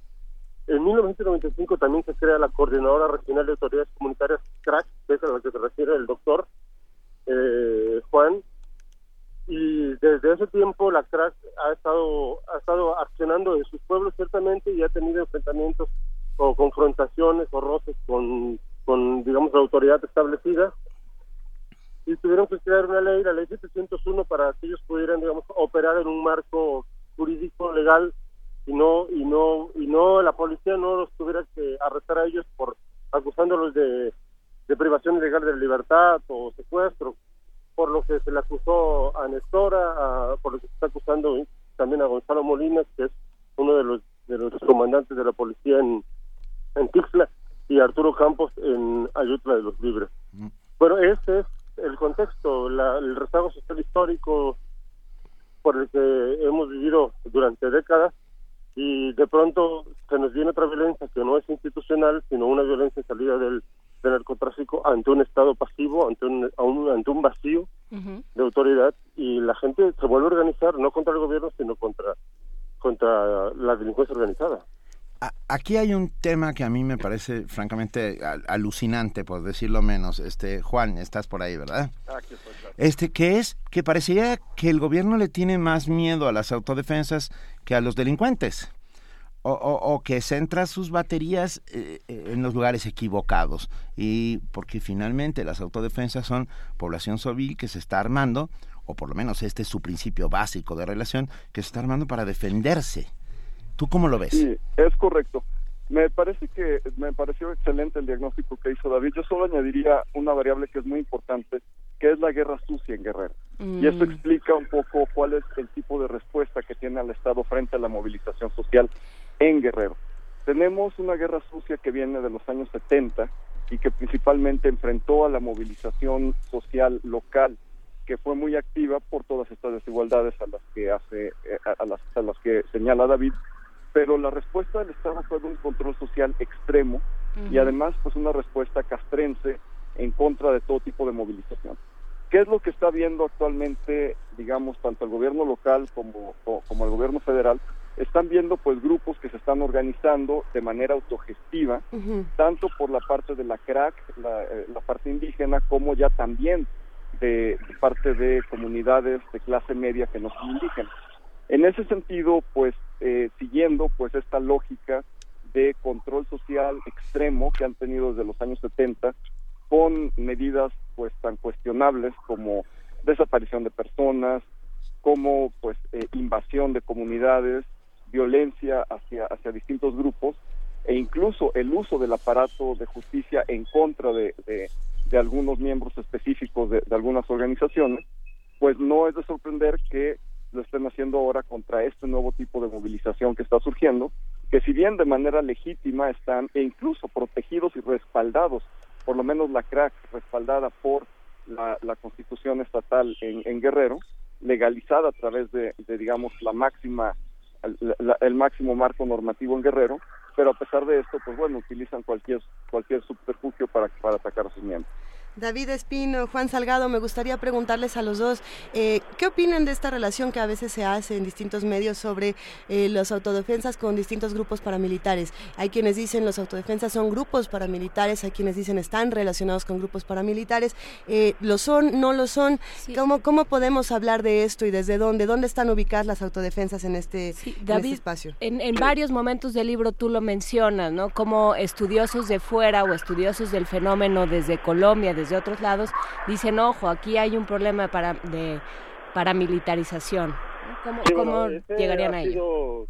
Esa fue, digamos, la, primera impresión que dio hacia afuera cuando yo hablé con gente, bueno, ciertamente de Argentina, de Colombia, y me decían que estaba la experiencia precisamente de esos dos países, también de París, digo de, de Perú, este y em, yo les decía que era un movimiento más legítimo, incluso muy improvisado, este, con, con armas muy malas, y también se fue uno de los temores de, del poder o del Estado, aunque el Estado más bien temía que más que se fueran hacia la paramilitarización, se fueran hacia la insurgencia, hacia la insurgencia cívica, la insurgencia civil, eh, en contra ya de, del Estado, del gobierno.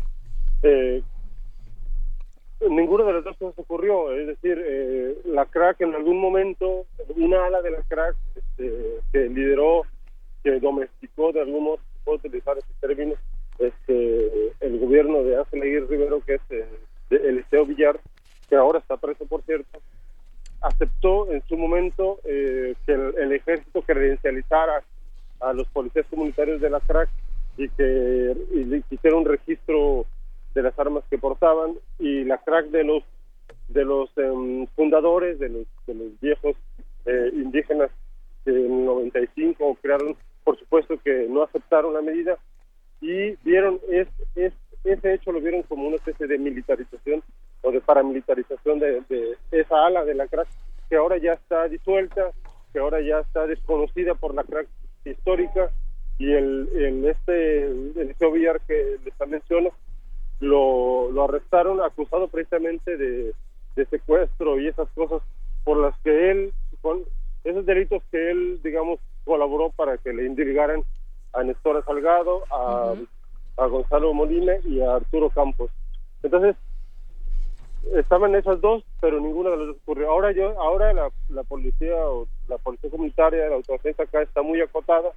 Han surgido en pueblos, en cabeceras pequeñas de Tierra Caliente, en, en Tolapan, en Aguamustitlán, en eh, Apaxla, de es de la montaña, perdón, la Paz de Tierra Caliente, ahí, eh, pero está muy acotada, solamente se mueve en sus barrios, en sus colonias, ahí en, la cabecera municipal, pero no sale más allá, porque además ese es el objetivo del, del Estado, de, sí, bueno, estén ahí, pero pero no salgan sus pueblitos, ¿no? Eh, arreglen ahí sus, agarren al borrachito, a, los muchachos que anden ahí escandalizando, pero no más.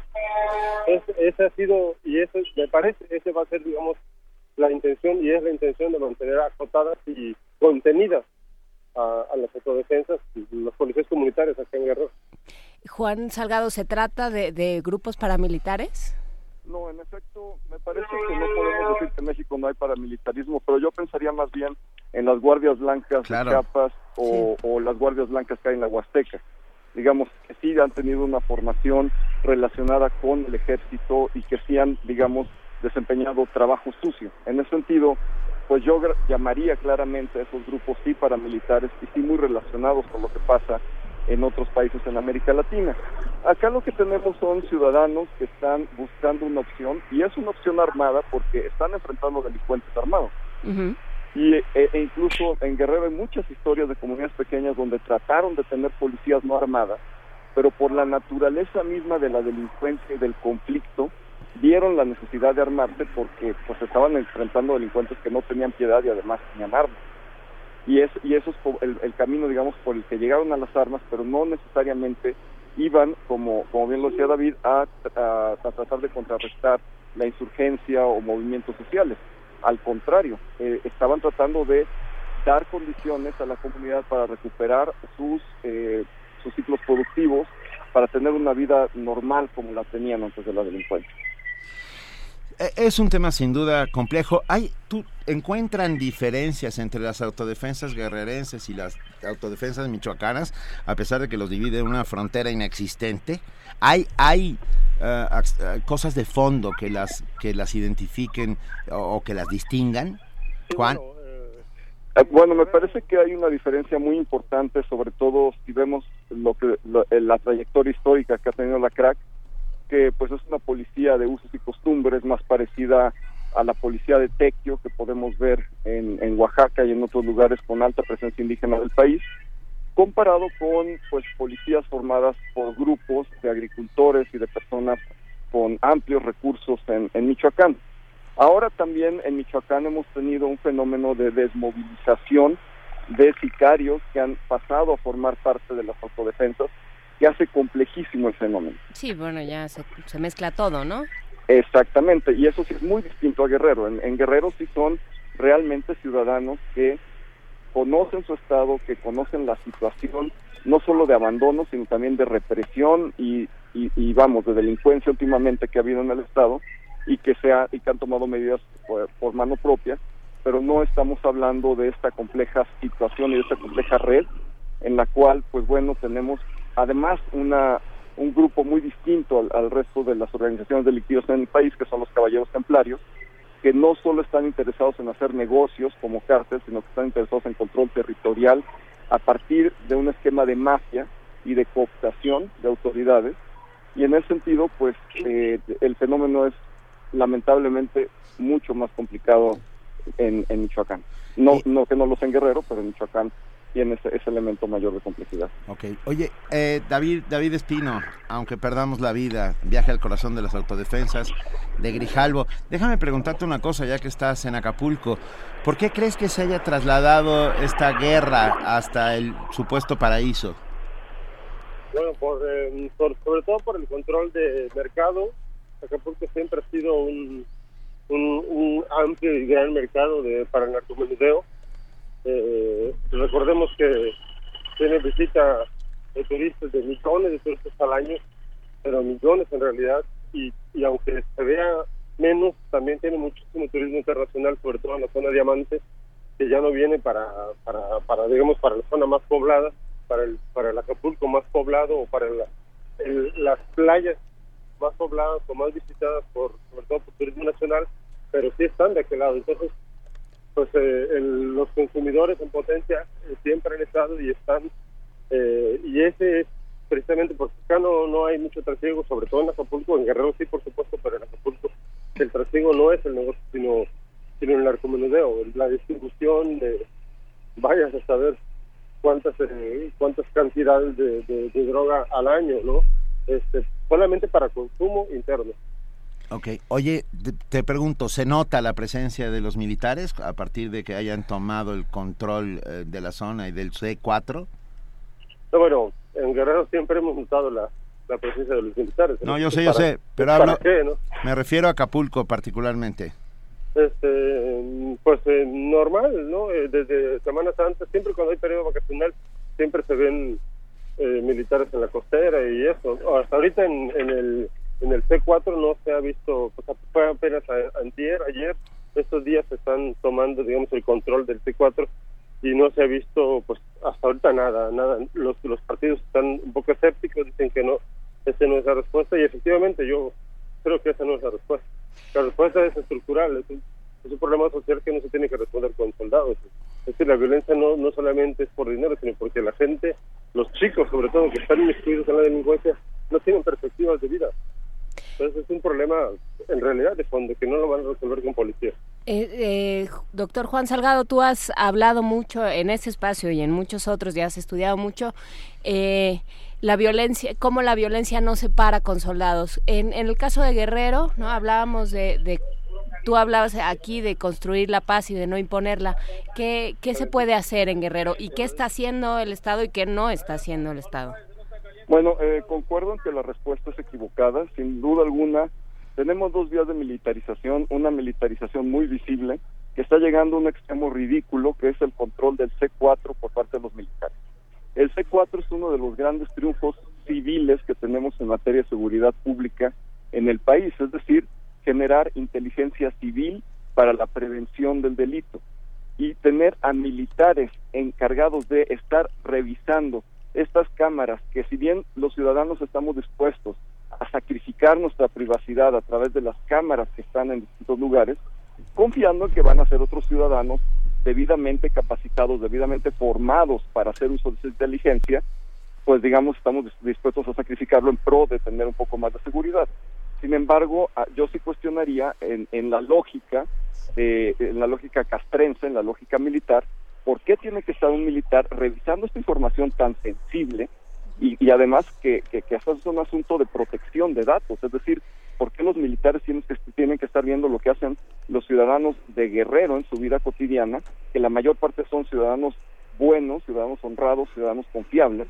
¿Y por qué tienen que estar entrometiéndose de esa manera en la vida de la ciudadanía? El ejército está formado para responder a amenazas de seguridad nacional y de manera táctica están, eh, eh, eh, están formados para eliminar enemigos, no para prevenir el delito. Entonces me parece una respuesta muy equivocada, muy lamentable, y es algo que definitivamente, haciendo eco de, lo, de lo que decía el, autor del libro, no va a solucionar el problema porque no está atacando las causas estructurales. ¿Y qué hacemos con problemas de educación, con problemas de retraso y, por supuesto, con el, el enorme problema de narcotráfico? En realidad me parece que no se han tomado tampoco las medidas necesarias de inteligencia financiera, donde sí nos podría ayudar mucho el ejército. eh, y donde nos debería ayudar el SAT, donde nos deberían ayudar las autoridades responsables de decirnos dónde está la cadena que permite que se lave ese dinero, que se inserta en la economía y darles golpes certeros a los delincuentes en donde más les duele, que es precisamente en las cadenas productivas que tienen a partir de sus negocios sucios. En ese sentido, si tuviéramos, en lugar de enfrentarlos a balazos, tratar de tener una estrategia más integral, pues tendríamos sin duda alguna golpes mucho más certeros. David, ¿se nota dónde está el dinero del narco? ¿En, Guerrero y en Acapulco concretamente? Pues eh, no, eh, es decir, no. No, no, no te podría decir con, con precisión. Seguramente no lo utilizan, no lo reutilizan acá. Digo, hay un modelo viejo, de, pero del narco más ranchero, digamos, que lo que hace es comprar ganado y se hace pasar por ganadero, ¿no? Es así como que yo compro cientos de cabezas de ganado, las vendo y ya ese dinero que, yo recupero del, ganado, pues ya es dinero limpio, ¿no? Ya puedo meter al banco, etcétera. Pero ese es así como que el modelo más, más rural, ¿no? De, de, ese tipo. Pero ya, digamos, el lavado así ya a grande escala, pues eh, seguramente no lo hacen en, en, mucho menos en un en un puerto en decadencia como Acapulco. ¿no? estamos, estamos pendientes, estamos... ¿Vas a presentar el libro pronto, David? Sí, bueno, estuve la semana pasada haciendo una ronda de medios precisamente allá en el DF y bueno, aquí en, en, Guerrero estamos, lo presentamos en Iguala, en la feria de, de, libro de Iguala y el viernes vamos a presentar aquí en Acapulco en un, en un lugar así muy, muy eh, donde se hacen actividades culturales que se llama Bar del Puerto, el viernes a las 7 de la noche. Bueno, pues ya lo saben, Bar del Puerto, viernes 7 de la noche, aunque perdamos la vida de David Espino, viaje al corazón. En Acapulco, viaje al corazón de las autodefensas. Muchas gracias a los dos, a David, a David Espino, periodista y creador de esta obra, y también al doctor Juan Salgado, profesor investigador del CIDE. Gracias, muchas gracias a los dos. Tenemos dos libros, tenemos dos ejemplares de Aunque perdamos la vida de David Espino. Va uno por Twitter y uno por Facebook, por teléfono. No, por Twitter, por Facebook. Los dos se vayan por Twitter para que sea más sencillo, si les parece bien. Venga, los dos por Twitter aquí. Uh, ¿Qué? ¿Quiero David Espino? Quiero David Espino. Quiero, quiero, quiero. Ok. Va. Su nombre completo en Twitter. Quiero el libro de David. Ok. Muchas gracias. Algo pasó. Estamos. Primer movimiento. Escucha la vida con otro sentido.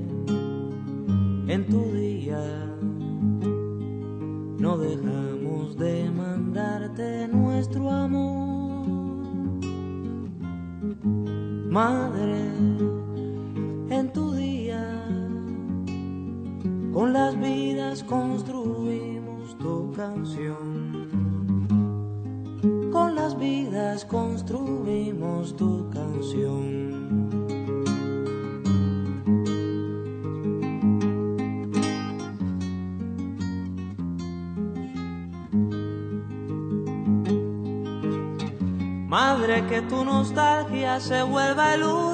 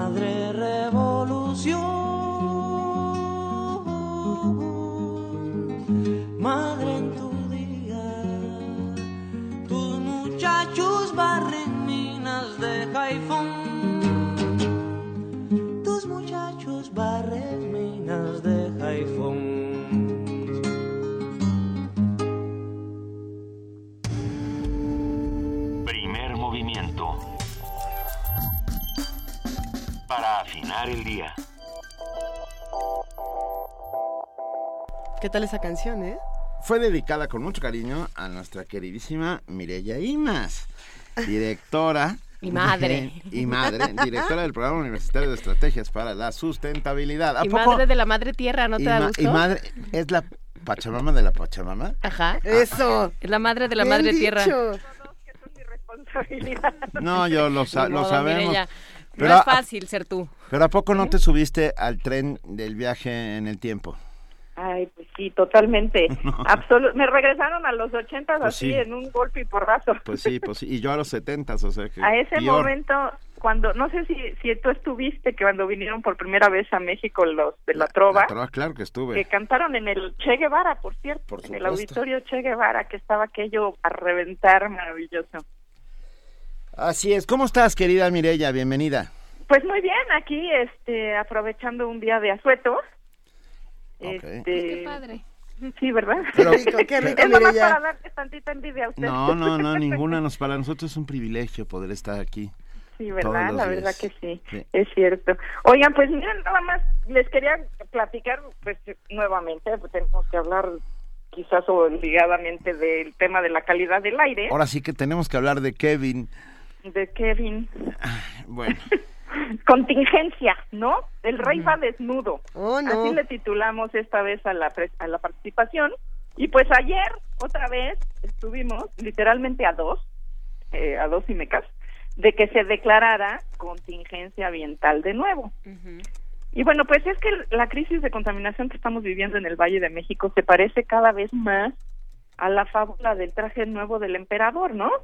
Solo que aquí hay multitud de reyes y bueno, una que otra reina que van desnudos y que por supuesto no lo notan. En los medios de comunicación hemos visto ya una enorme exhibición de la escasa capacidad de las autoridades para que apliquen las medidas que se suponen obligatorias. Y vimos imágenes de obras de encapetamiento, que tiraderos, basuras en abierto, vehículos de carga y de transporte de pasajeros ostensiblemente contaminantes.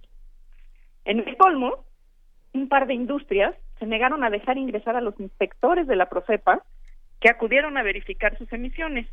Y bueno, el día de la Santa Cruz no hubo poder local o federal que impidiera la quema de cohetes. ¿Sí, sí, me escuchan? Sí, sí, sí. Ah, perdón, perdón. La, la quema de cohetes en, en la ciudad. Hasta el segundo día de contingencia comenzaron a cerrarse las gasolineras que carecen de sistemas de recuperación de vapores, las cuales en realidad no deberían ni siquiera de estar operando. A pesar de haberse retirado de la circulación casi el 40% de los automotores, el ozono alcanzó el pico de los 192 IMECAS y empezaron a aparecer datos tratando de explicar lo que estaba ocurriendo. Por ejemplo, comenzó a circular una nota del 2007 en la que el extinto Juan Camilo Muriño afirmaba que comprábamos gasolina china.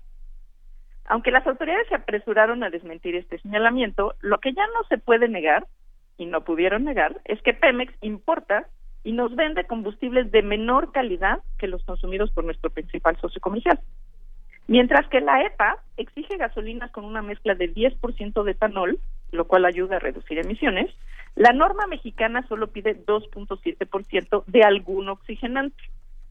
En cuanto al contenido de azufre, en octubre pasado se emitió una norma emergente para que la gasolina Pemex Premium, que tenía entre 250 a 300 partes por millón, bajara a 30, máximo 80 partes por millón. Pero esta norma, si la comparamos con las 15 partes por millón que se admiten en Europa o las 8 partes por millón en Estados Unidos, pues nos sigue quedando mucho a deber. De acuerdo con el diario de El Economista, por ley, por ley, Pemex debió comercializar gasolina ultrabajo azufre en todo el territorio nacional desde el 2009, pero no se ha logrado. Lo mismo pasa con el diésel, lo cual generó un exhorto de la propia Cámara de Diputados desde el 2013. Por cierto, de acuerdo con un estudio de 2015 de la consultora Oliver Wyman, México es el sexto consumidor mundial de gasolinas e importa el 48% del combustible y los precios de venta actualmente son 20% más altos que en Estados Unidos. Esto es, pagamos más por combustibles de menor calidad, un país petrolero.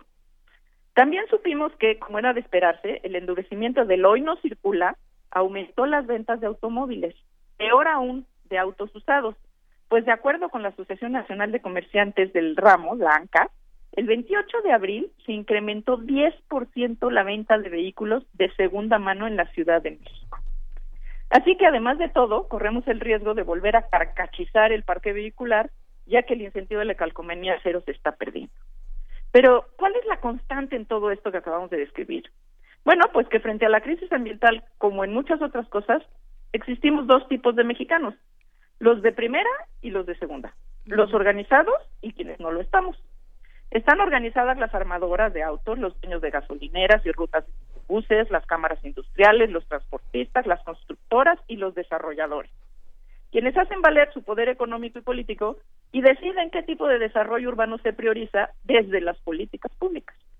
Y estamos desorganizados, pues todos los demás, en quienes se ha cargado el mayor peso de las medidas y las consecuencias. Mientras que los intereses organizados apenas han sido tocados, los demás debemos prepararnos, pues todo apunta a que las condiciones que estamos viviendo serán cíclicas, como lo señalaron los investigadores del Centro de Ciencias de la Atmósfera, que en un comunicado advirtieron lo siguiente. Es necesario informar a la población que los niveles altos de ozono se repetirán año con año durante los meses de calor debido a las condiciones meteorológicas. Pero, señalan, las decisiones sobre el desordenado crecimiento de la ciudad, la mala planeación del transporte y la falta de inversión, entre otras, además de permitir la corrupción, sí son responsabilidad de las autoridades. Por cierto, acaban de anunciar que a partir del 15 de mayo se publicará una nueva norma emergente para controlar la corrupción de los verificentes. Bueno, pues ya esto es un poco loco, ¿no? Ahora vamos a verificar a los verificentes. Pues Y bueno, pues este es el punto, ¿no? Que estamos, parece que poco podemos esperar de las autoridades y nosotros seguimos desorganizados, pues aún con voluntad es casi imposible que inclinen la balanza contra intereses tan poderosos.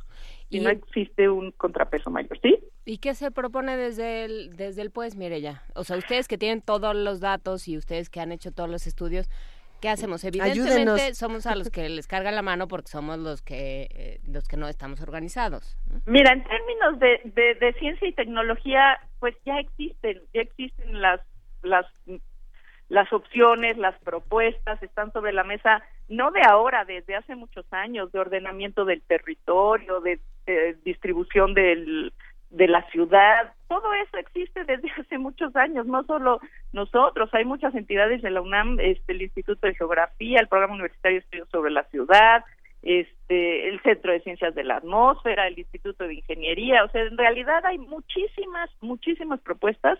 Nosotros ahora estamos eh, tratando de coordinar conjuntamente con varias entidades un espacio de discusión colectiva, de hecho metimos un proyecto para, para que fuera aprobado, en el cual podamos un montón de, de entidades universitarias estar pensando y analizando y generando propuestas, pero mira, nuevas propuestas, pero eh, tampoco podemos inventar el agua tibia, o sea, hay soluciones que se han aplicado ya en muchos países del mundo y nosotros nos estamos casi todo el tiempo tropezando con la misma piedra. Y esa piedra se llama básicamente desidia, corrupción e intereses.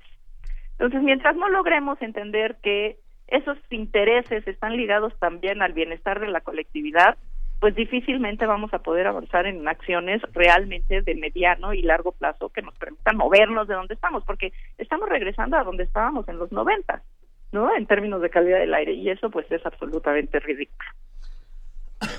Absolutamente ridículo.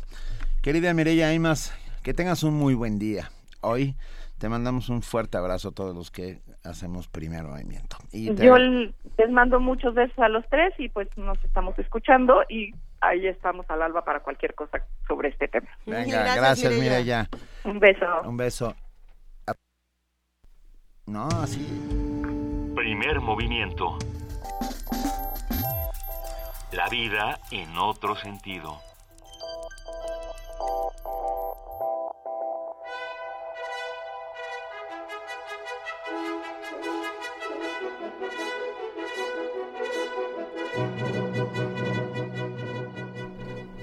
Ya estamos de regreso, son las 9 de la mañana con 52 minutos.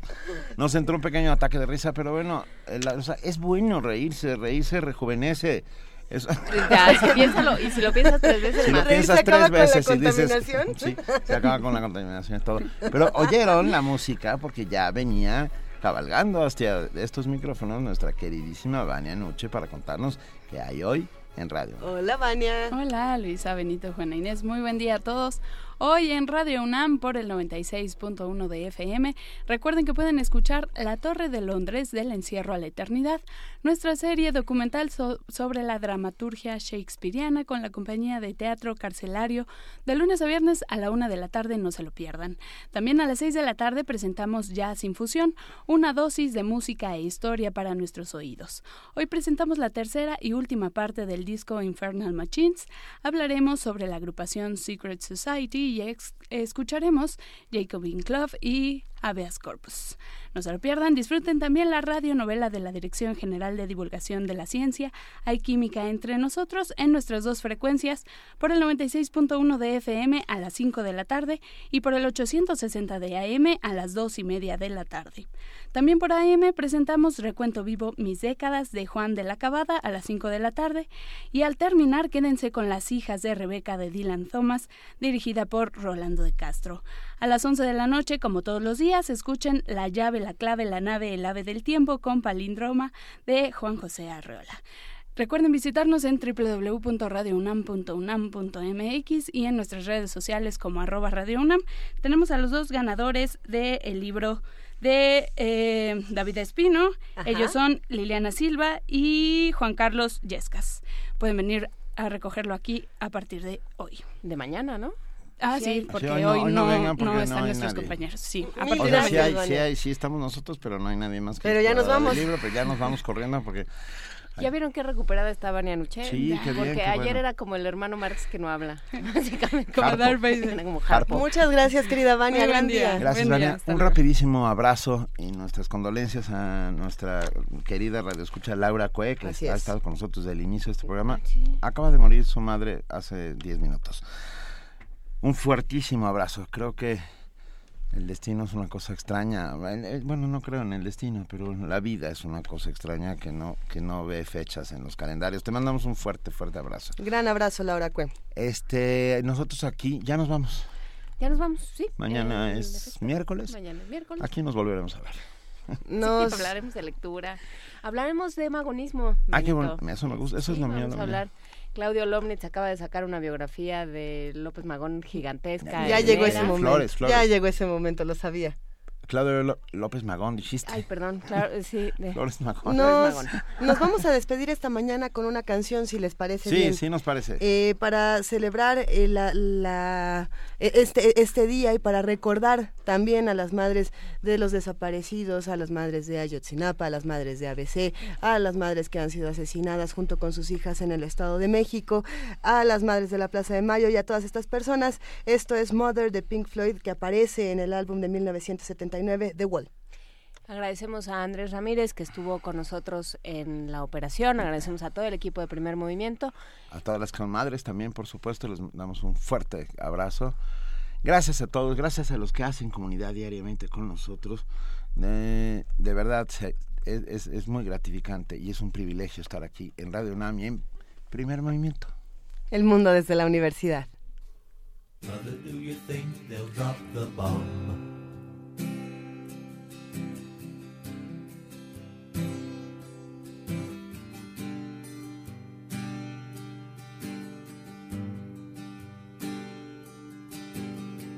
do you think they'll like this song?